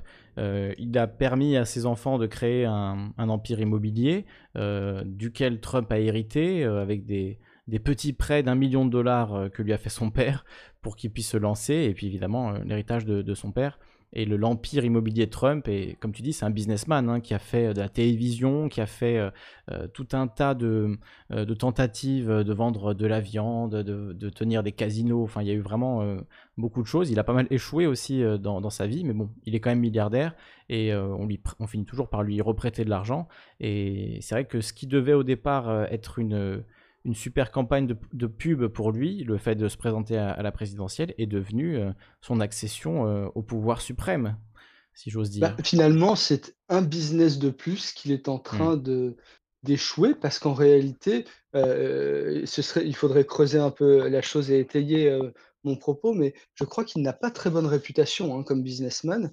il n'est pas très très bon en fait. Il justement pas mal d'échecs et même ses réussites sont souvent des réussites en demi-teinte qui laisse énormément euh, de victimes, si je puis dire, c'est-à-dire des impayés à droite à gauche, des prestataires qui ne sont pas payés. Je, repense à l'immobilier. Euh, j'ai le souvenir d'avoir vu un, documentaire euh, au moment de, la campagne présidentielle où on évoquait comme ça les, les, entrepreneurs en bâtiment qui étaient laissés sur le carreau parce que parce qu'ils n'étaient pas payés. Et quand quelqu'un réclame son dû, ben, tout simplement, la société de Trump attaque en justice. Et, comme on sait très bien qu'aux États-Unis, celui qui gagne les procès, ou plutôt les, les, les, les, procédures judiciaires, c'est celui qui a le plus d'argent, parce mmh. qu'il a le temps. Ben, ça, ça, détruit des, des, relatives petites boîtes en bâtiment. Mmh. Et oui, il y a en fait... plusieurs témoignages de ça, hein, d'entrepreneurs de, qui ont fait des, euh, des choses entières pour Trump et Trump à la fin qui déclarait que non, ça lui plaisait pas, c'était pas ce qu'il voulait et du coup qui refusait de, payer les travaux qui avaient bien été effectués. Exactement. Et comme ce businessman n'est pas très bon, il me fait penser par moments à certains supérieurs hiérarchiques que j'ai pu avoir au cours de ma carrière, des managers qui, pour cacher le fait qu'ils ne sont pas en fait très très bons dans leur domaine, qu'ils sont peut-être pas non plus extrêmement intelligents, euh, ou qui n'ont pas très très bien préparé leur dossier, bah, ils trouvent comme ça des, des, moyens de, de, de, dire des choses, de les asséner très très fort et d'en faire ainsi une forme de réalité. Et Trump me fait penser à ça très souvent, c'est-à-dire que bah, il va beugler quelque chose et ça va entre guillemets devenir la réalité parce qu'il a crié plus fort que tout le monde ou il a empêché euh, ses détracteurs de répondre. On voit souvent ça dans les conférences de presse, etc. Et finalement, c'est ce qui fait que bah, Trump est capable de sortir tout et n'importe quoi, bah, parce que finalement, à quoi bon? À quoi, dire, à quoi bon dire la vérité? À quoi bon défendre des arguments? Puisqu'il lui suffit de la scéner très très fort pour que ça devienne une forme de, pseudo-réalité. Sur ce point, je suis pas d'accord. Et ah. pour euh, lieu de, enfin, parce que j'ai pas tous les éléments pour, le, pour répondre là. Par contre, je vais te trouver une vidéo qui en parle vachement mieux que moi, je peux le faire. Ouais, avec plaisir. Et je vais la mettre dans le chat sur Discord. Donc, si jamais il y a des gens qui écoutent, et, passez sur Discord, il y aura la, la vidéo de réponse. Donc, euh, j'annonce déjà pour ceux qui connaissent, ce sera le, une partie de la série The Alt-Right Playbook de Innuendo Studios. Euh, et voilà. Et si jamais je conseille à tout le monde de regarder tout ça, il y a les sous-titres en français qui existent pour absolument toute la série. Et c'est super intéressant pour comprendre l'extrême droite et comment ça fonctionne. Il me semble que je l'ai vu, mais je... il me semble que j'ai déjà vu cette vidéo. Mais mets-nous le lien euh, avec, avec plaisir. Je mets le lien d'ailleurs de, euh, de l'article de Trump, euh, de France Culture sur Trump et son mépris des anciens combattants. Et ce que tu évoquais, Soma, ça me faisait penser au, principe de Peter. le principe de Peter, c'est une loi empirique relative aux organisations hiérarchiques. C'est ça. Donc selon ce principe, dans une hiérarchie, tout employé a tendance à s'élever à son niveau d'incompétence, avec pour corollaire qu'avec le temps, tout poste sera occupé par un employé incapable d'en assumer la responsabilité. Donc c'est l'idée en fait qu'on est jugé sur euh, les capacités euh, qu'on a sur, euh, sur un emploi. Alors j'essaie de, dézoomer pour vous montrer, mais euh, qu'on a sur un poste, mais qu'on n'a pas forcément sur le poste supérieur. Donc on finit toujours par monter à son niveau d'incompétence. Et comme tu dis, euh, on peut avoir ensuite euh, une façon de gérer ça qui est extrêmement frustrante pour les autres collaborateurs, enfin tous les gens qui travaillent voilà, avec des, petits chefs qui sont à leur niveau d'incompétence ont déjà vécu ça. Et c'est assez désastreux et ça met une ambiance de merde. Enfin bon voilà, c'est vraiment... Et peut-être que c'est ça qui se passe à l'échelle à l'échelle d'un pays entier et de, Trump. Quoi. oui, non, mais c'est possible, puisque finalement, c'est aussi une structure hiérarchique, évidemment, euh, le, système politique. Il a réussi à monter très haut, hein, ceci étant. Hein. Ah, il a réussi à monter au top niveau. Hein. Je pense pas qu'il puisse faire mieux, là, à moins, de, à moins maintenant, parce que, alors ça, c'est une blague qui fait souvent et qui fait assez froid dans le dos, honnêtement. Euh, la dernière fois, euh, il rentre à son meeting, là, il y avait des tonnes de gens qui l'accueillaient et qui criaient Four more years, donc 4 ans de plus. Et lui, il arrive donc super satisfait et il dit Vous devriez crier 12 more years, donc 12 euh, ans de plus. Donc, est-ce que Trump n'a pas aussi euh, un aspect un, peu euh, dictatorial et, une volonté de garder le pouvoir plus longtemps que ça n'est prévu par la Constitution? Donc, je rappelle, c'est 8 ans maximum, hein, deux mandats de 4 ans. S'il dit 12 ans de plus, c'est complètement anticonstitutionnel et c'est extrêmement dangereux pour le semblant de démocratie qui existe aux États-Unis, déjà qui est assez, euh, assez voilà, faible, hein, on va dire. L'aspect dictatorial, c'est sûr. Euh, après, passer à 12 ans, c'est un changement de constitution, c'est chaud aux États-Unis à faire. Hein. Mais je vois bien un Trump euh, se rêvant en Poutine, hein, en fait. Mais c'est lui qui le dit, hein. C'est pas, tu vois, je, je, tire pas ça de mon chapeau ah pour l'accuser d'être un, un, fasciste ou quoi. Enfin, évidemment qu'il a des pratiques dictatorial, fasciste, tout ce qu'on veut. Euh, quand il dit ça, c'est clair que ça, le, ça ne fait que le confirmer. Alors Carto, euh, est-ce que, est que tu es parmi nous Carto? Je vois que tu es là. Il est oui, je vous, je vous, écoute euh, avec application. Bonsoir, à tous. salut Soma, salut Gentleman. Salut Carto. Une petite réflexion là sur Trump, euh, mais j'ai pas grand chose à dire si ce n'est que euh, oui, pour moi, c'est pas du tout un businessman, c'est un héritier qui, euh, qui, qui, fait gérer sa, qui gère sa fortune, mais c'est c'est pas ça un businessman. tout ce qu'il négocie, c'est il le négocie comme s'il vendait une tranche de jambon. On se souvient de, son bras de fer avec le, le, Congrès pour se faire payer son joli mur entre les États-Unis hmm. et le Mexique. Que le Mexique n'a pas payé d'ailleurs. C'est ce qui était dit quand même à l'époque. Euh, le Mexique paiera, oui, bien sûr. On se souvient de son bras de fer avec les, membres de l'OTAN en disant euh, sortez les sous, nous, euh, moi je sors pas un rond. voilà, ils, vendent des tranches de jambon ou ils en achètent à bas prix. Qu'est-ce que je peux dire aussi? On se souvient du, du, du, sommet du G7 ou du G20 qui voulait à tout prix organiser à l'intérieur de son golf pour gagner 4 euh, sous. Euh, voilà, c'est minable, c'est une politique, euh, moi je trouve ça très lamentable. Et, mais c'est la politique du je n'ai honte de rien. Et on, s'aperçoit peut-être que c'est une nouvelle mode. On a testé les populations pendant des années. Et puis là, on franchit le, le cap où je fais ce que je veux, je n'ai honte de rien, et je vais rebondir sur un petit, euh, une petite vidéo que j'ai vue. Alors là, je, pour le coup, j'ai plus parlé de Trump, je vais parler de Macron, euh, qui lui a encore quand même honte de ce qu'il fait, par moment, pas tout le temps, mais rarement, mais par moment. Et là, on a vu au Liban euh, où il se fait piéger par un journaliste parce que sa rencontre avec le Hezbollah. Hmm. Macron est allé voir le responsable du Hezbollah de façon Une euh, rencontre secrète. de, de 10 minutes. hein. C'est ça Eh bien, ça aurait dû être tenu sous le, Hmm. sous le secret. euh, Je crois que et un journaliste a Christian balancé l'info, c'est ça C'est Christian Chesneau qui l'a qui l'a révélé, qui, était, euh, qui est un journaliste spécialiste du Moyen-Orient, qui a été otage euh, en Irak. Alors je sais C'est- pas si... Oui. Ah, tu crois que c'est lui? Je l'ai vu de dos et en plus, quand il s'est retourné, j'ai vu qu'il portait un masque. Ah, je sais Donc, pas- j'ai- j'ai j'ai pas vu eu- une vidéo, j'ai- lu un article et il me semble que c'est lui qui a révélé euh, cette, euh, cette histoire. Euh, ouais, et qu'effectivement, euh, Macron l'a l'a alpagué en public euh, sous l'œil des caméras euh, en lui disant que c'était très incorrect d'avoir fait ça, qu'il n'aurait jamais dû faire ça, etc. Ben oui, mais tu vois, euh, c'est pour ça que je te dis, euh, il y a encore peut-être un peu de honte euh, chez Macron à, à agir, parce que en, en réalité, qu'est-ce qu'aurait pu dire le journaliste Il dit, il aurait pu très bien juste lui rétorquer en disant, écoutez, si ce que vous avez fait c'est bien, alors on doit en parler, Mm. et si ce que vous avez fait c'est mal, alors on doit en parler. Point barre. Mm. C'est, tu vois, c'est la liberté de, il y a- de- il y a cette idée, euh, et c'est ce qui a été reproché d'ailleurs à Tulsi Gabbard également, pour faire le, tour avec, euh, pour faire la boucle avec l'élection américaine. Et tout à l'heure, euh, Paradis qui parlait de, Tulsi Gabbard, euh, qui a rencontré Bachar el-Assad. Et ça lui a été reproché, y compris à gauche, genre on ne parle pas avec le diable, vous avez parlé avec Bachar el-Assad, vous êtes un monstre, etc. Alors que si on veut trouver des solutions diplomatiques et pacifiques à des conflits, bah, il faut bien rencontrer les gens et, leur parler. Et si on refuse même toute discussion et toute possibilité de d'évoluer et que c'est voilà comme avec la Corée du Nord. euh, alors Trump, euh, pour le coup, est allé hein, rencontrer euh, Kim Jong-un. Bon, avec un succès, on ne sait pas trop aujourd'hui exactement. Enfin, la Corée du Nord, c'est toujours très mystérieux et difficile de, savoir où ils en sont.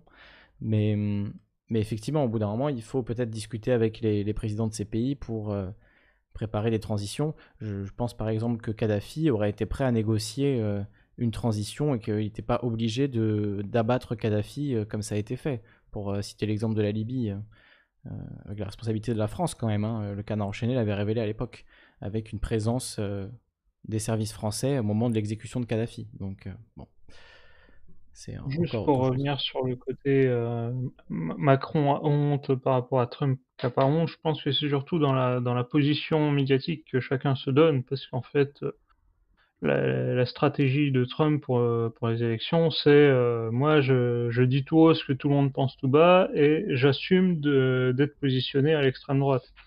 Macron, lui, sa stratégie politique, c'est je suis le rempart contre l'extrême droite. Donc ça veut dire qu'il ne peut pas se permettre de comment dire que certaines choses fuitent. Or, euh, quand on regarde en détail ce qu'a ce fait Macron depuis qu'il arrive au pouvoir, lui qui se prétendait euh, ni de droite ni de gauche, euh, mais un peu des deux, en fait, on regarde, il a jamais rien fait de gauche. Mm. Et sa politique migratoire, même s'il veut se montrer ouvert, etc., entre le fait de, de rappeler au port tous les bateaux de la Méditerranée, parce que, ben oui, sur les bateaux militaires, euh, ils sont quand même obligés de ramasser des réfugiés, c'est c'est le code euh, maritime international qui, qui l'oblige.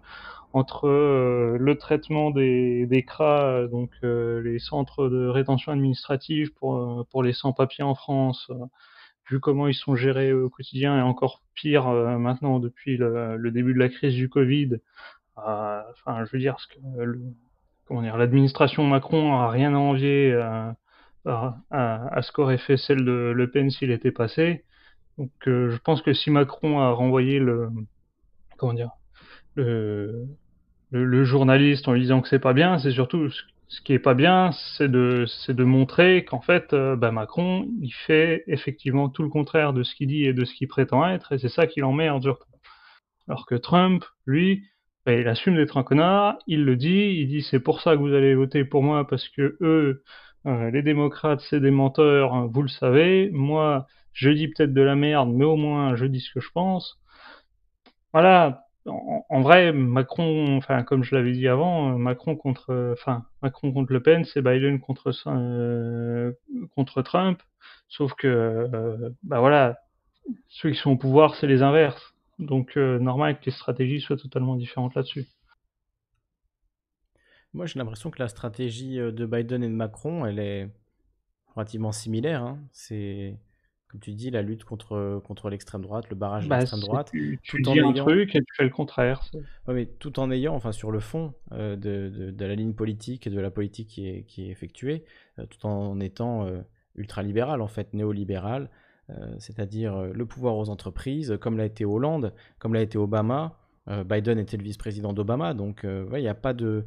Biden l'a dit, hein, rien ne va fondamentalement changer. Donc ce business as usual qui est problématique depuis 40 ans, c'est pas Trump qui, qui est le problème. Se débarrasser de Trump, c'est pas régler le problème. Le problème existe depuis 40, 50, 60 ans, peut-être depuis toujours même, selon comment on, voit les choses. Mais en tout cas, euh, se débarrasser simplement de Trump, ça réglera pas euh, le, problème fondamental qui a amené Trump, qui a fait que les gens euh, ont voté pour Trump.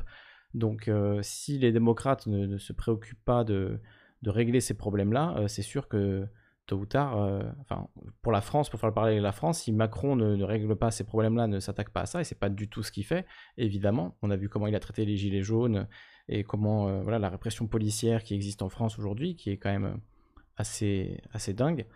On voit bien que il suit la même euh, la même ligne, c'est-à-dire se durcir, aller toujours un peu plus à droite et prendre toujours des gens plus à droite. Je veux dire, Darmanin, c'est quand même le fils spirituel de, Sarkozy. Euh, donc, euh, je trouve qu'il y a beaucoup de Sarkozy chez Macron. Donc, euh, clairement, oui, tu dis, il a rien fait de, gauche.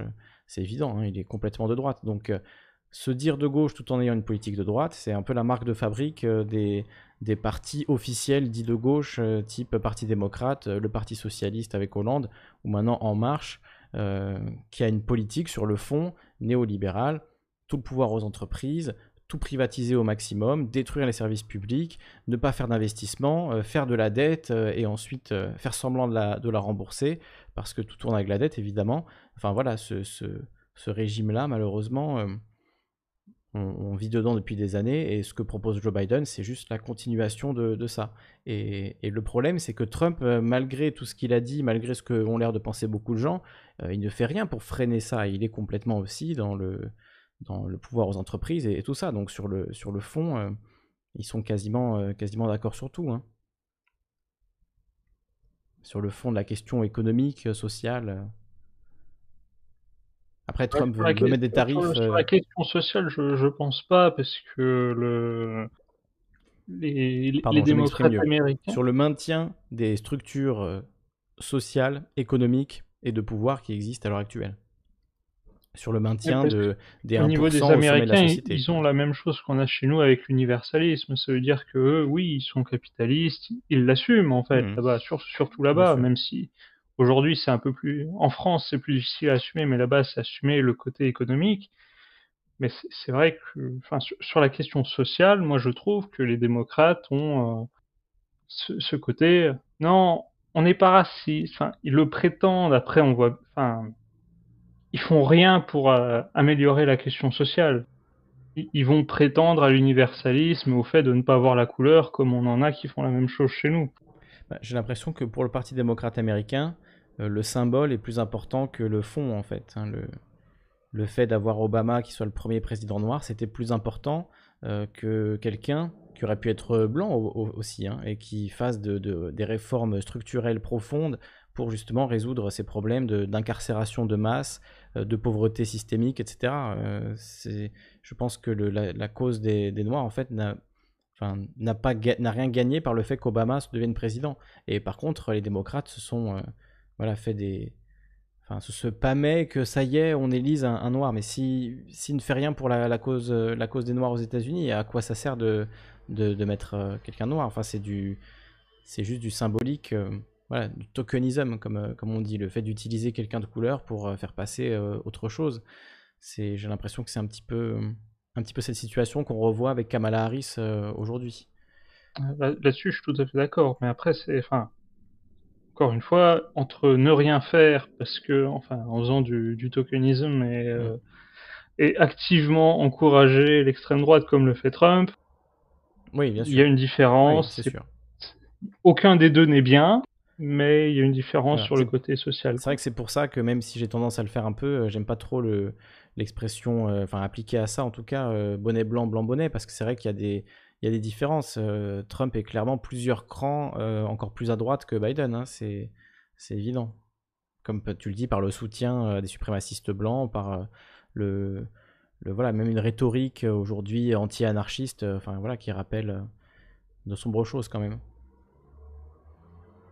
Oui, mais je, je, je, crois que vous avez trouvé la raison. Hein. C'est juste des raisons électoralistes. Macron est très content d'avoir de l'extrême droite en face de lui, et, euh, et, et, Trump est très content d'avoir de une, gauche représentée par Biden, qui, qui est une gauche très, ça c'est sûr, très, très, très à droite. Donc, Ouais, c'est ça.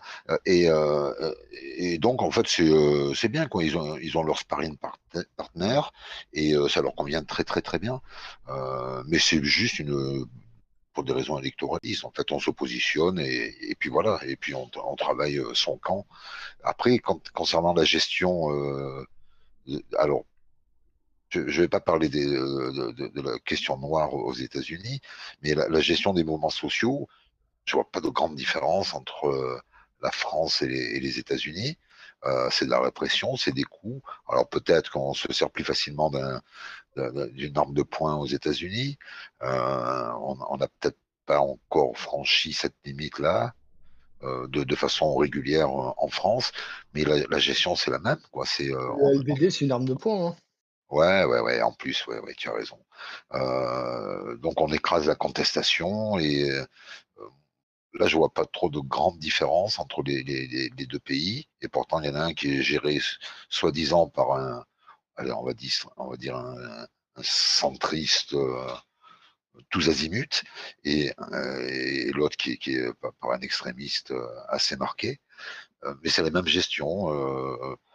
je pense que Poutine fait pareil en, Russie. Je pense que ouais, c'est la, je ne je vois pas trop de grandes différences entre euh, tous ces pays-là par rapport à la contestation.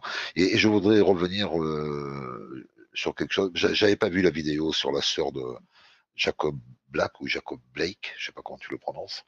J'avais pas vu cette vidéo et je, trouve que le texte, euh, je sais pas si c'est un texte spontané ou si c'est un texte travaillé.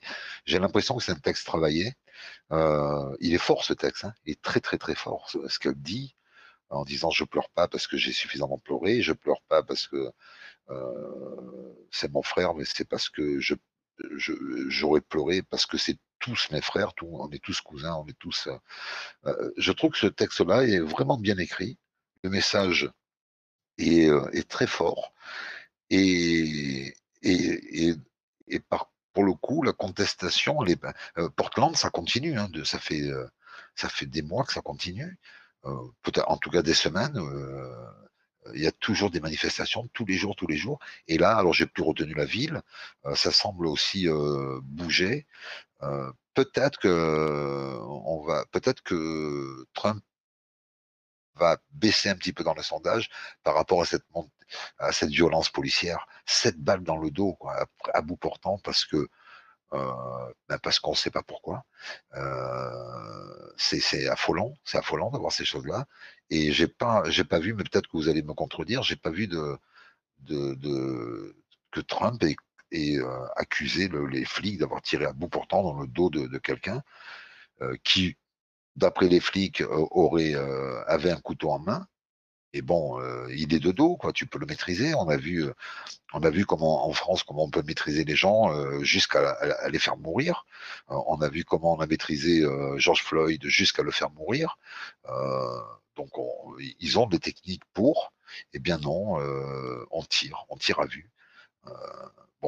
Peut-être que cet événement-là, je ne sais pas, hein, je ne vois pas du tout la, répercussion que ça a aux États-Unis. C'est une affaire quand même qui remonte au 23 août, donc euh, on aurait eu déjà des échos de, manifestations. Il y en a probablement, je ne sais pas.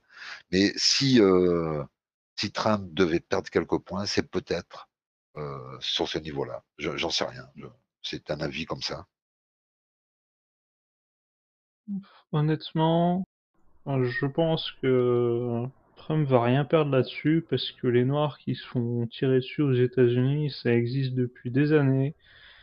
Et ça, pas, ça a jamais gêné les, les candidats républicains, quoi. la plupart des républicains, euh, limite, ils encouragent ça, quoi. En tout cas, ceux qui sont à fond derrière Trump, c'est vraiment, les gars, euh, il a pris cette balle dans le dos, mais il avait qu'à, euh, mais Blake avait qu'à euh, obéir à la police plutôt que de retourner à, la bagnole comme il l'a fait, quoi. Tu as raison, tu as tout à fait raison. Je pense pas non plus qu'il va perdre quoi que ce soit à ce niveau-là.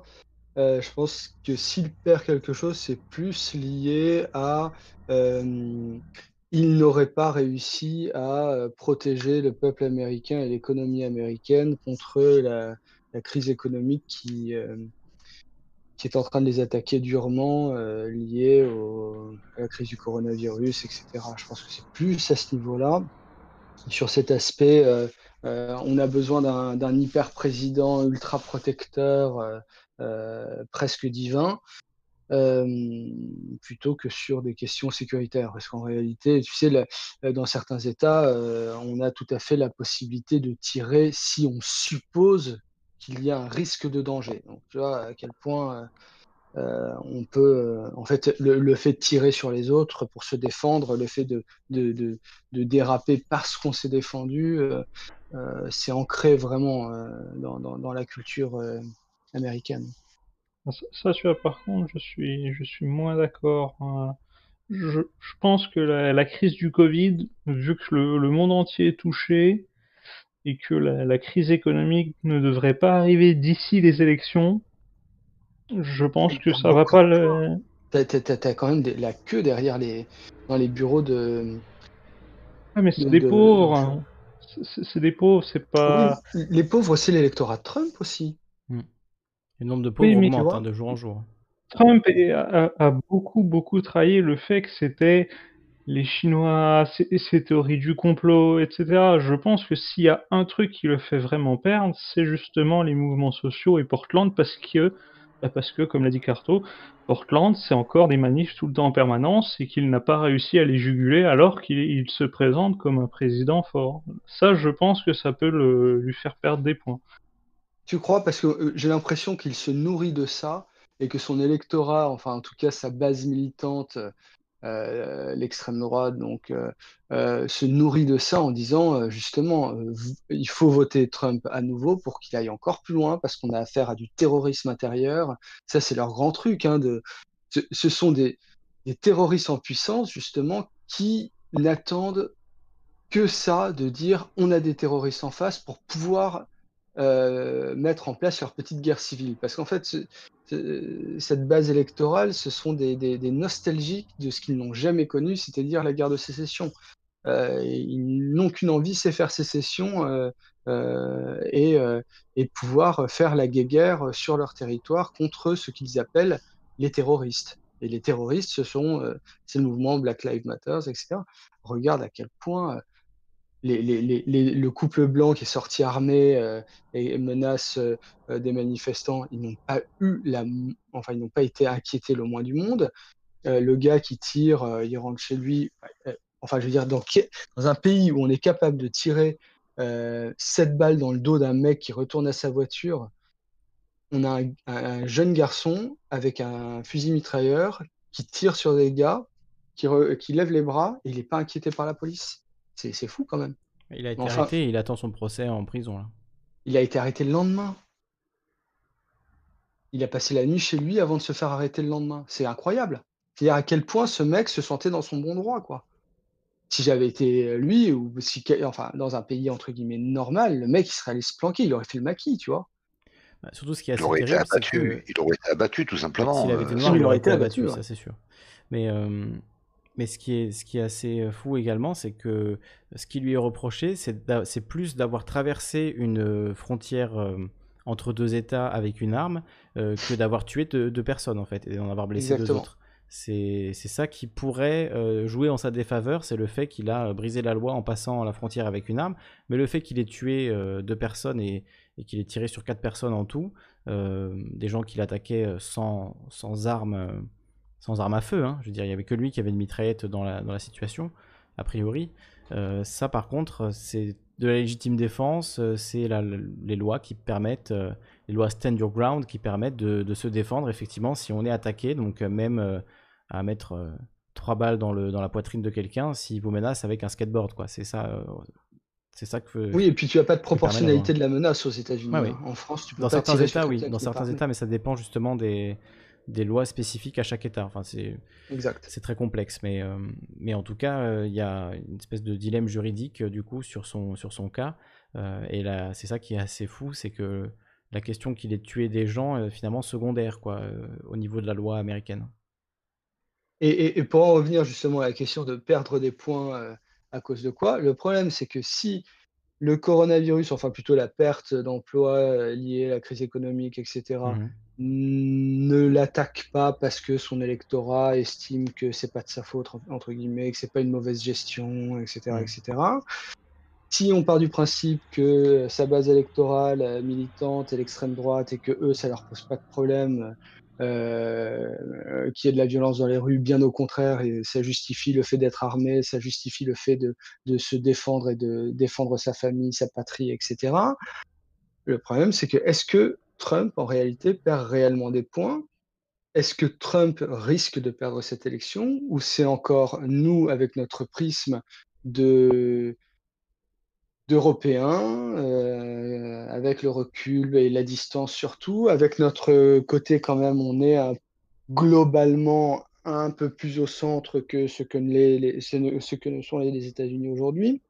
Est-ce qu'on n'est pas en train de se leurrer alors que euh, Trump est sur une autoroute qui l'amène à une, à une nouvelle victoire, comme ça a été le cas pour, euh, pour Bush avec sa réélection qui nous a tous laissé pantois à l'époque. Et en fait, euh, c'était déjà plié, quoi. Et nous, on s'en rend pas compte parce qu'on a l'impression que tout est extraordinaire et, complètement fou, alors qu'en fait, euh, pour la population américaine, bon, les choses sont comme ça. Ouais, tu as peut-être raison. Et, puis, il y a la personnalité de Biden qui. Euh, elle n'est pas effrayante, quoi. Hein. C'est un sparring partner, c'est ce que tu disais. on, aimerait tous avoir des, des concurrents comme Biden. Voilà. C'est ça la pauvreté de l'offre politique aussi aux États-Unis hein, qui, qui, fait que. Enfin, ils les choisissent, hein, pas pour rien. Euh, c'est ça, c'est ça, c'est ça, c'est ça. Il ne faut pas oublier, il y a un truc. Hein. Moi, j'ai entendu deux choses. Euh, j'ai entendu de la part d'une personne euh, très riche euh, très bien placé, très riche, euh, de la très haute bourgeoisie américaine, d'origine canadienne, qui expliquait que, bah oui, Trump c'est une honte, etc. Mais enfin, qu'est-ce qui va se passer aux prochaines élections Parce que Biden est vraiment trop socialiste? Ouais. Donc déjà, des gens sont capables de dire ça et ce sont pas des, encore une fois, hein, ce sont pas des des, wasps, hein, ce sont pas des cutéreux. Je te parle de quelqu'un qui a un très haut niveau de, de culture d'éducation très friquée, etc. Du milieu new-yorkais, hein, donc c'est pas non plus euh, des fortunes euh, du, euh, du Middle West. Et ils sont capables comme ça de, de, de, ben, ils veulent pas soutenir Trump, mais enfin s'ils n'ont pas le choix parce que l'autre en face est trop socialiste, tu vois. Et donc imagine si c'était Bernie Sanders. Ah, alors là, non, alors là c'est le diable. Si, si j'avais dit ça, je pense que je me faisais sortir de la pièce. Euh, et, et, de l'autre côté, euh, euh, ma, ma, soeur et mon beau-frère sont aux États-Unis, mon beau-frère est américain, et il m'expliquait que effectivement, chez les très riches, on a honte de soutenir Trump, et surtout on ne considère pas Trump comme, un, comme faisant partie de la caste. Par contre, il est bien utile. Hmm. Il est bien utile parce qu'il défend l'intérêt des très riches, parce qu'il voudrait faire partie de cette caste. Donc on n'en parle pas, on ne dit pas qu'on le soutient, mais. Mais les réductions massives euh, d'impôts pour les plus riches, euh, on les prend quand même volontiers, quoi. On crache pas dessus. C'est ça. Il fait le taf, il fait le taf, il fait le taf. Ça fait du business. La panique fait du business, la peur fait du business, l'armement fait du business.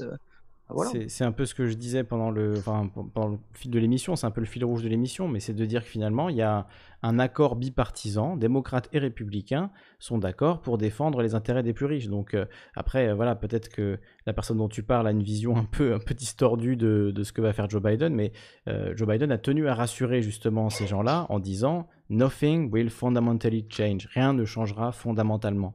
Donc si rien ne change fondamentalement, ben, c'est du coup business as usual, ce que je dis depuis le, depuis le début. Et effectivement, là-dessus, sur cet élément-là, euh, je pense qu'on peut dire euh, bonnet blanc et blanc bonnet. Après, il y a euh, effectivement le, racisme assumé, etc., qui, rend la chose bien plus problématique. Mais Joe Biden est raciste lui aussi. Hein.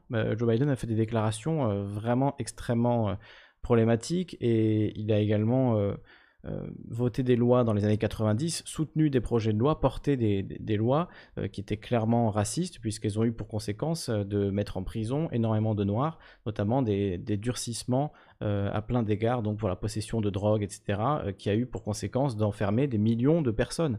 Des millions de Noirs aux États-Unis sont allés en prison à cause d'une loi poussée par Joe Biden qui utilisait le terme de prédateur, qui était voilà un mot clairement qui voulait dire euh, les, jeunes noirs américains, les jeunes noirs pauvres, et du coup qui a permis d'en mettre beaucoup en prison euh, dans ce système euh, industriel, des prisons industrielles, des prisons industrialisées, où il y a des prisonniers qui sont payés quelques centimes. J'ai fait une émission là-dessus aussi, on, en a parlé lorsqu'il y a eu les premières émeutes à la suite de la mort de George Floyd. J'expliquais que du coup que c'était un problème très ancien euh, ce problème de racisme systémique et d'incarcération de, masse, puisque l'amendement qui abolit l'esclavage, pour dire comme ça, comme ça va loin, l'amendement qui abolit l'esclavage prévoit qu'une personne qui est en prison, elle peut être esclave. C'est-à-dire, il ne peut pas y avoir d'esclave, sauf pour une personne qui purge une peine. Donc ça veut dire qu'un prisonnier oh. est potentiellement un esclave. Donc ils ont reconstitué l'esclavage avec le système de prison privée, et ces prisons privées qui sont construites en accord avec l'État, elles ont euh, une attente de rendement. Donc il faut enfermer des gens à tour de bras pour euh, remplir ces prisons. Et c'est de là que vient Kamala Harris euh, également. Hein. Ça joue aussi, je pense, dans son parcours, cette institution de prison privée et donc d'une sorte de reconstitution de l'esclavage par l'enfermement de millions de, Noirs américains, d'hommes noirs américains pour voilà, possession, possession de drogue. Il y a des gens qui ont fait des peines de 20 ans, 25 ans, parce qu'ils se sont fait attraper trois fois avec de la weed dans la poche, quoi. C'est véritable, c'est véridique. Ça continue dans certains États. Euh, D'ailleurs, sur les prisons, on...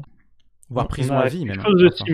on a des choses similaires en France. Hein. C'est pas écrit comme tel, mais euh, si, si, jamais, euh, je vais essayer de vous retrouver des trucs sur les sur les prisonniers en France, mais le, le travail en prison en France, c'est assez magique, quoi. C'est tu, hmm tu apprends, enfin, on te, tu, bosses, mais genre, euh, tu signes ton contrat euh, avant de savoir ce que tu vas faire. Hmm. Tu n'as pas le droit de négocier ton salaire. et genre, tu es payé 2 euros de l'heure si tu as de la chance. Euh, voilà.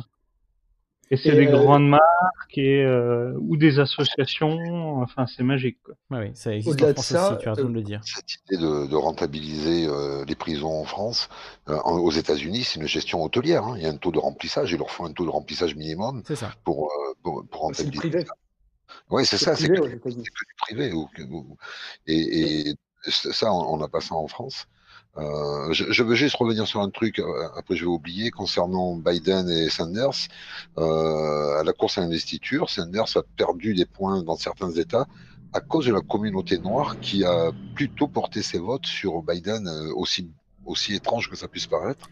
Alors ça c'est dû au fait que, que, Joe Biden était le vice-président d'Obama et que Obama, dans une partie de l'électorat démocrate, jouit d'une aura, voilà, c'est, il jouit d'une aura vraiment d'invulnérabilité. Donc euh, il peut, euh, il se peut que juste parce que le nom de Joe Biden est accolé à celui d'Obama, ça a été son vice-président pendant 8 ans. Voilà, c'était le vice-président d'Obama. Ok, on, vote pour lui euh, quelque part sans, sans, trop réfléchir. Ah, mais tu vois, c'est le problème qu'aux États-Unis, pour justifier le vote.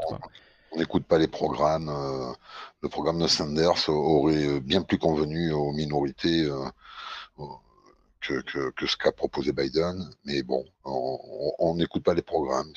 C'est dingue cette façon de, réagir des, Américains pour, pour opter plutôt pour l'un que pour l'autre. Bah, c'est peut-être aussi, il se disait que c'était celui qui avait le plus de chances de battre Trump. Je sais pas, hein, même ça paraît pas très logique, mais peut-être que c'était aussi le, une partie du raisonnement, puisque c'est la question finalement. Hein, le, candidat démocrate, son but là, c'est de battre Trump. Hein. Il n'y a pas de il n'y a pas d'alternative pour eux. C'est l'essentiel bah, du programme peut tenir en une phrase. Quoi.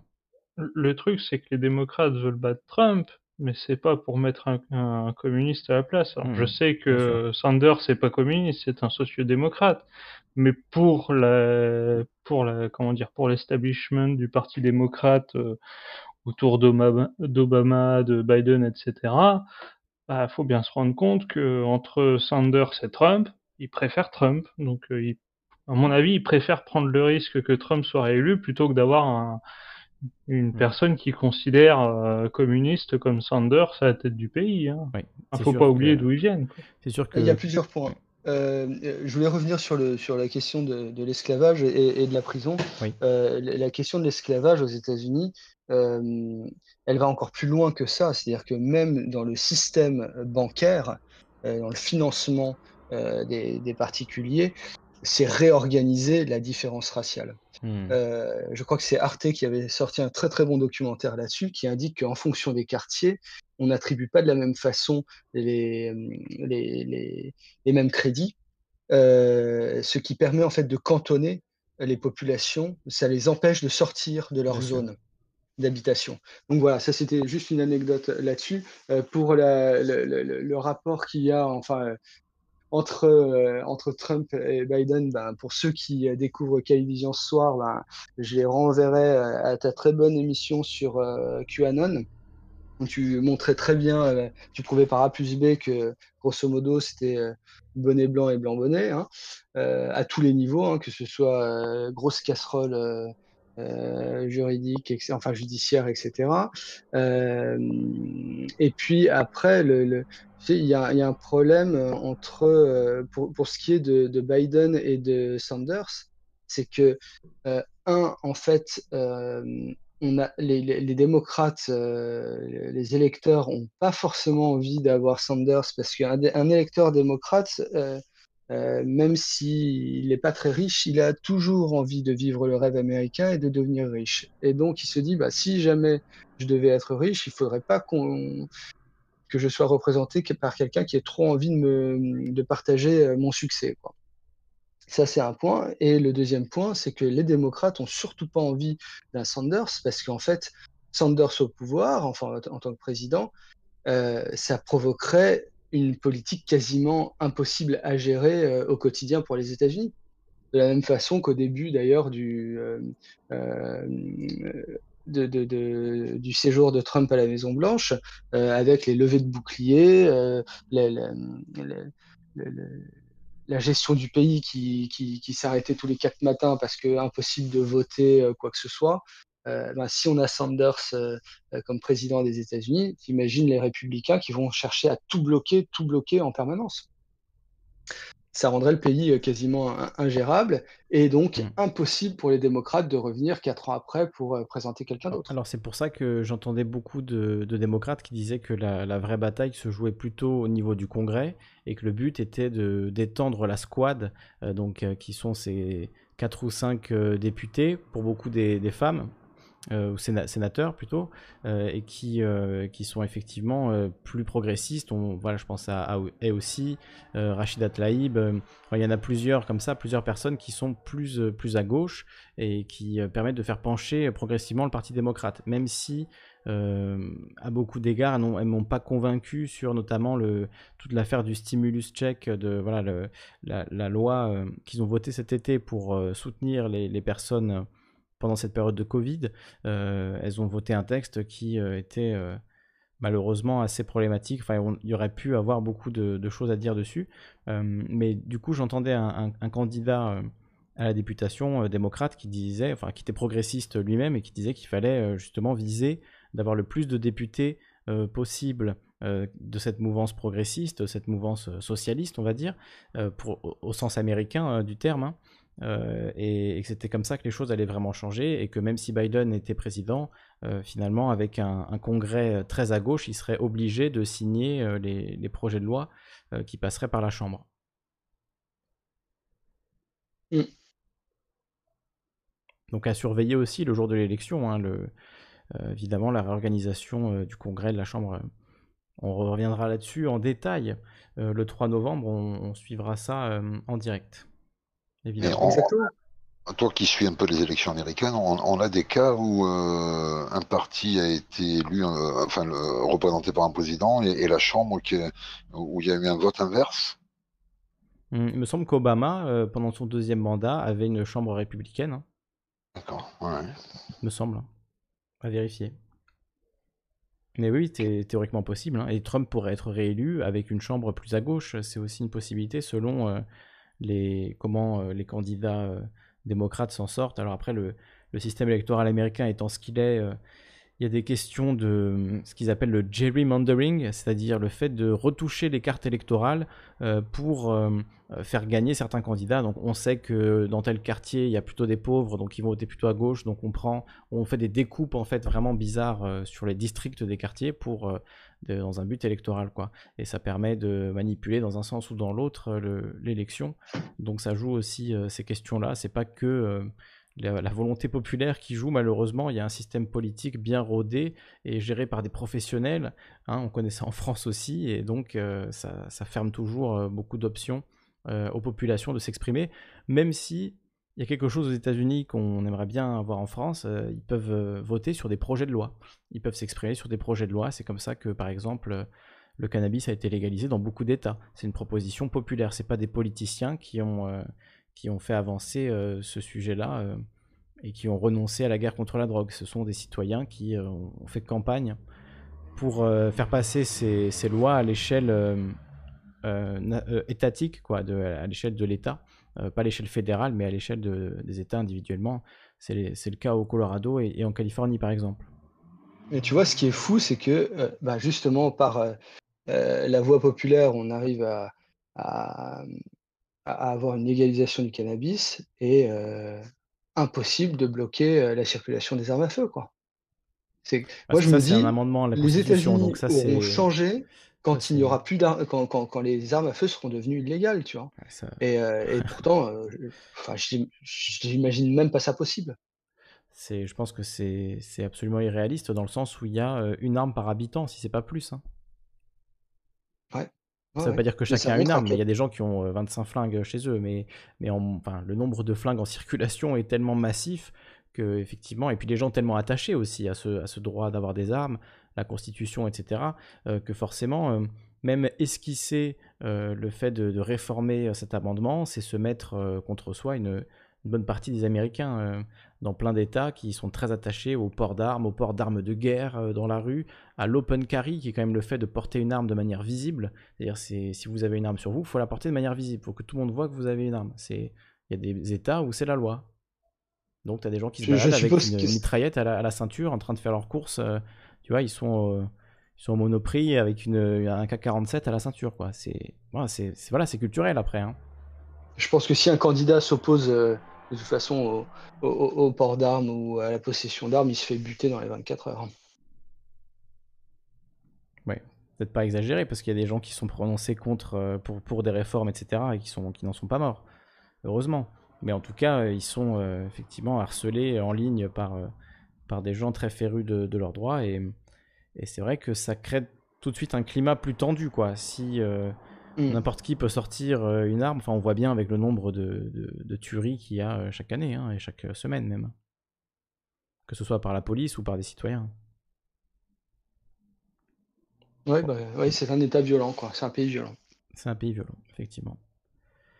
Et, ce qui est très intéressant, c'est de voir que sur tout le XXe siècle, finalement, on a beau voir la valse des, présidents un coup démocrate, un coup républicain, etc. Et en réalité, ce pays ne change absolument pas. Euh, on n'a pas vraiment d'évolution euh, euh, côté social. L'aspect économique ne change pas non plus. L'intervention sur la scène internationale est quasiment la même. bon, c'est un pays figé dans, comme, comme un paquebot comme ça qui a qui, filerait. Euh. En vrai, techniquement, il fait la même chose que nous, quoi. Ça veut dire qu'il plonge de plus en plus dans le néolibéralisme, mais dire qu'il est figé, c'est comme dire que nous, on est figé. En, vrai, on fait juste la même chose, c'est juste qu'on suit moins toutes les lois, toutes les applications là-bas. Euh, bah, si tu fais allusion à la politique de la Réserve fédérale et le fait d'imprimer euh, des, milliards de dollars, hein, littéralement, d'imprimer des centaines de milliards de dollars pour bombarder euh, Wall Street, euh, c'est sûr qu'on fait quelque chose de, similaire, même s'il y a un peu plus de peut-être de retenue. Euh, c'est-à-dire nous, on, a sorti, je crois,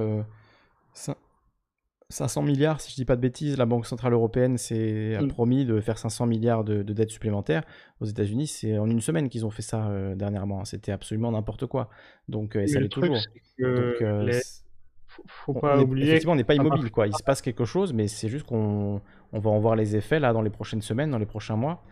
Euh, ça va finir par, euh, enfin, toute bulle artificielle finit par péter, on le sait bien.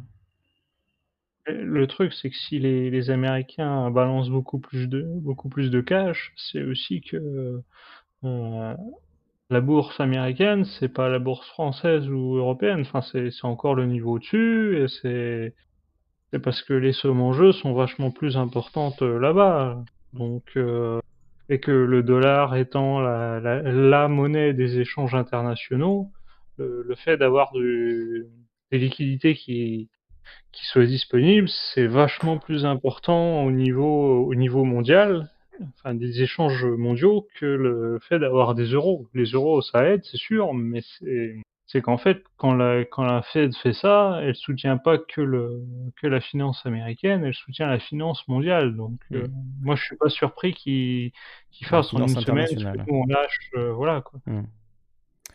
Oui, c'est sûr que ça, contribue à la finance dans le monde entier.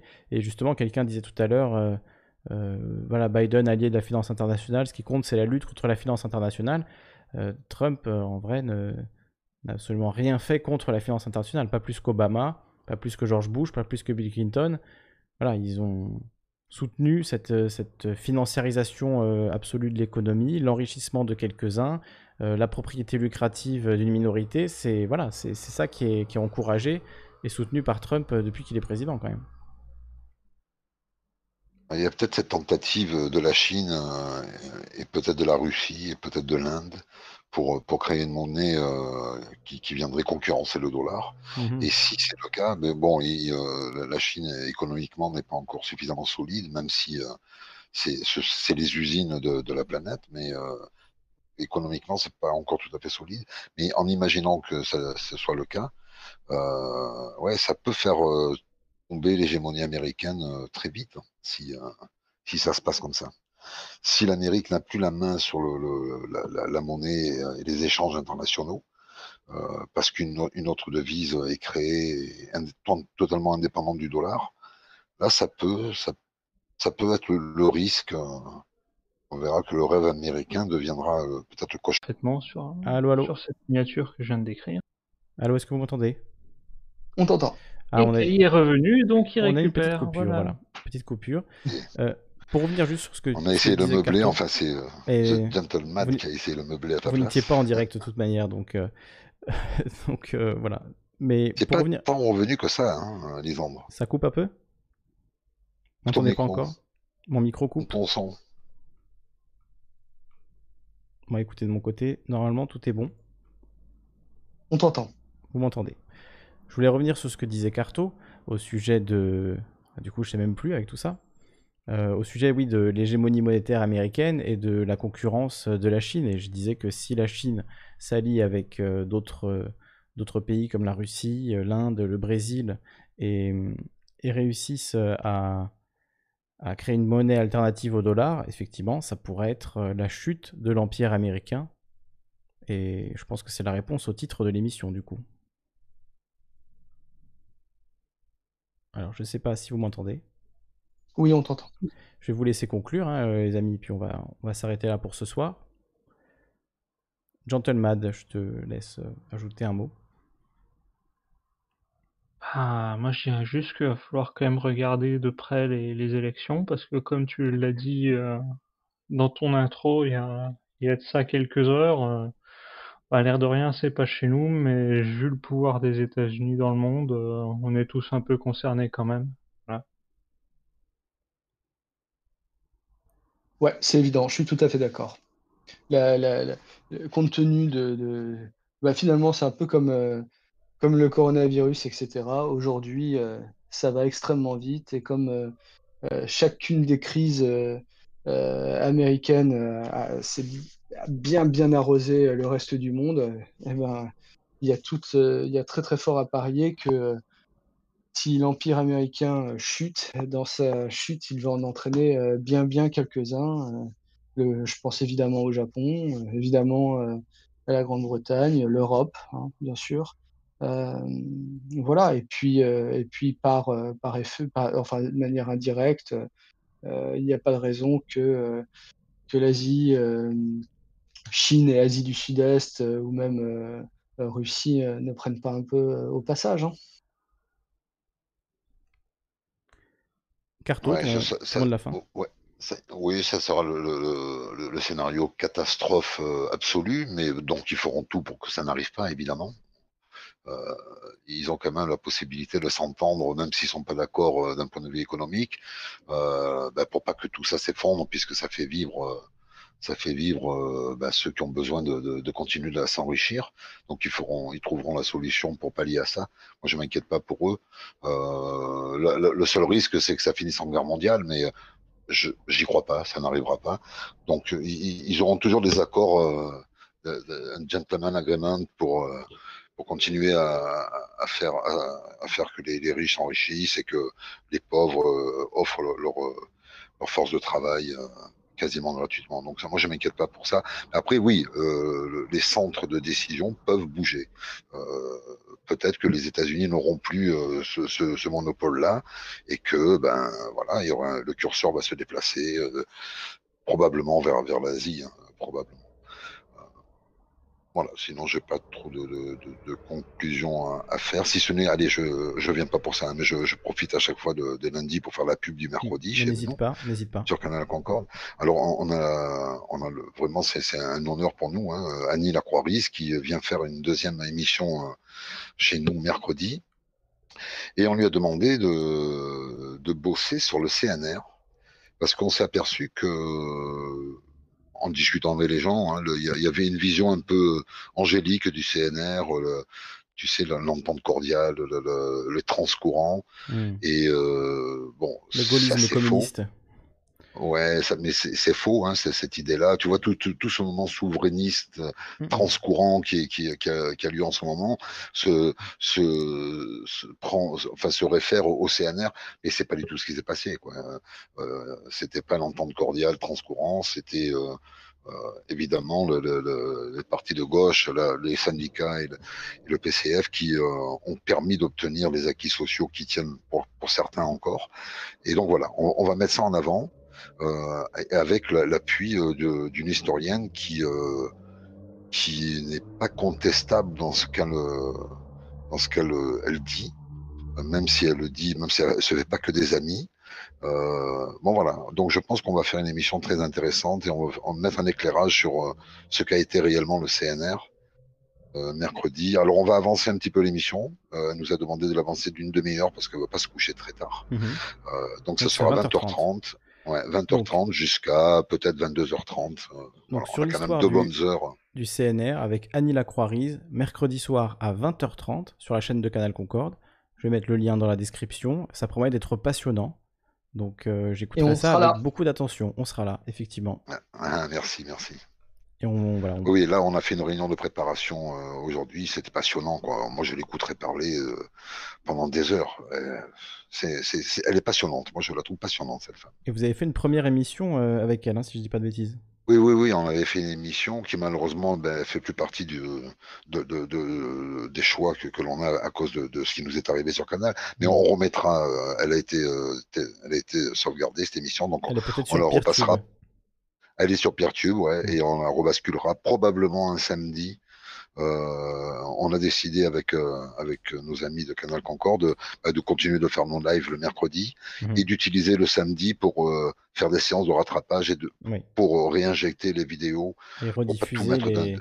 l'excellent contenu de Canal Concorde qui malheureusement a été détruit euh, voilà enfin, supprimé de YouTube, détruit non, puisque heureusement il y avait, des sauvegardes, mais en tout cas euh, ça porté un coup dur, ça a beaucoup de, discussions sur le chat, euh, beaucoup de, enfin toutes les vues euh, que vous aviez fait avec ces vidéos-là, donc c'est c'était un coup dur pour ça, mais c'est bien de voir que vous transformez ça en un nouveau rendez-vous le samedi pour bah, se rattraper de, toutes les bonnes émissions que, que vous avez pu faire depuis quoi, un an, un an et demi Euh, ou un an.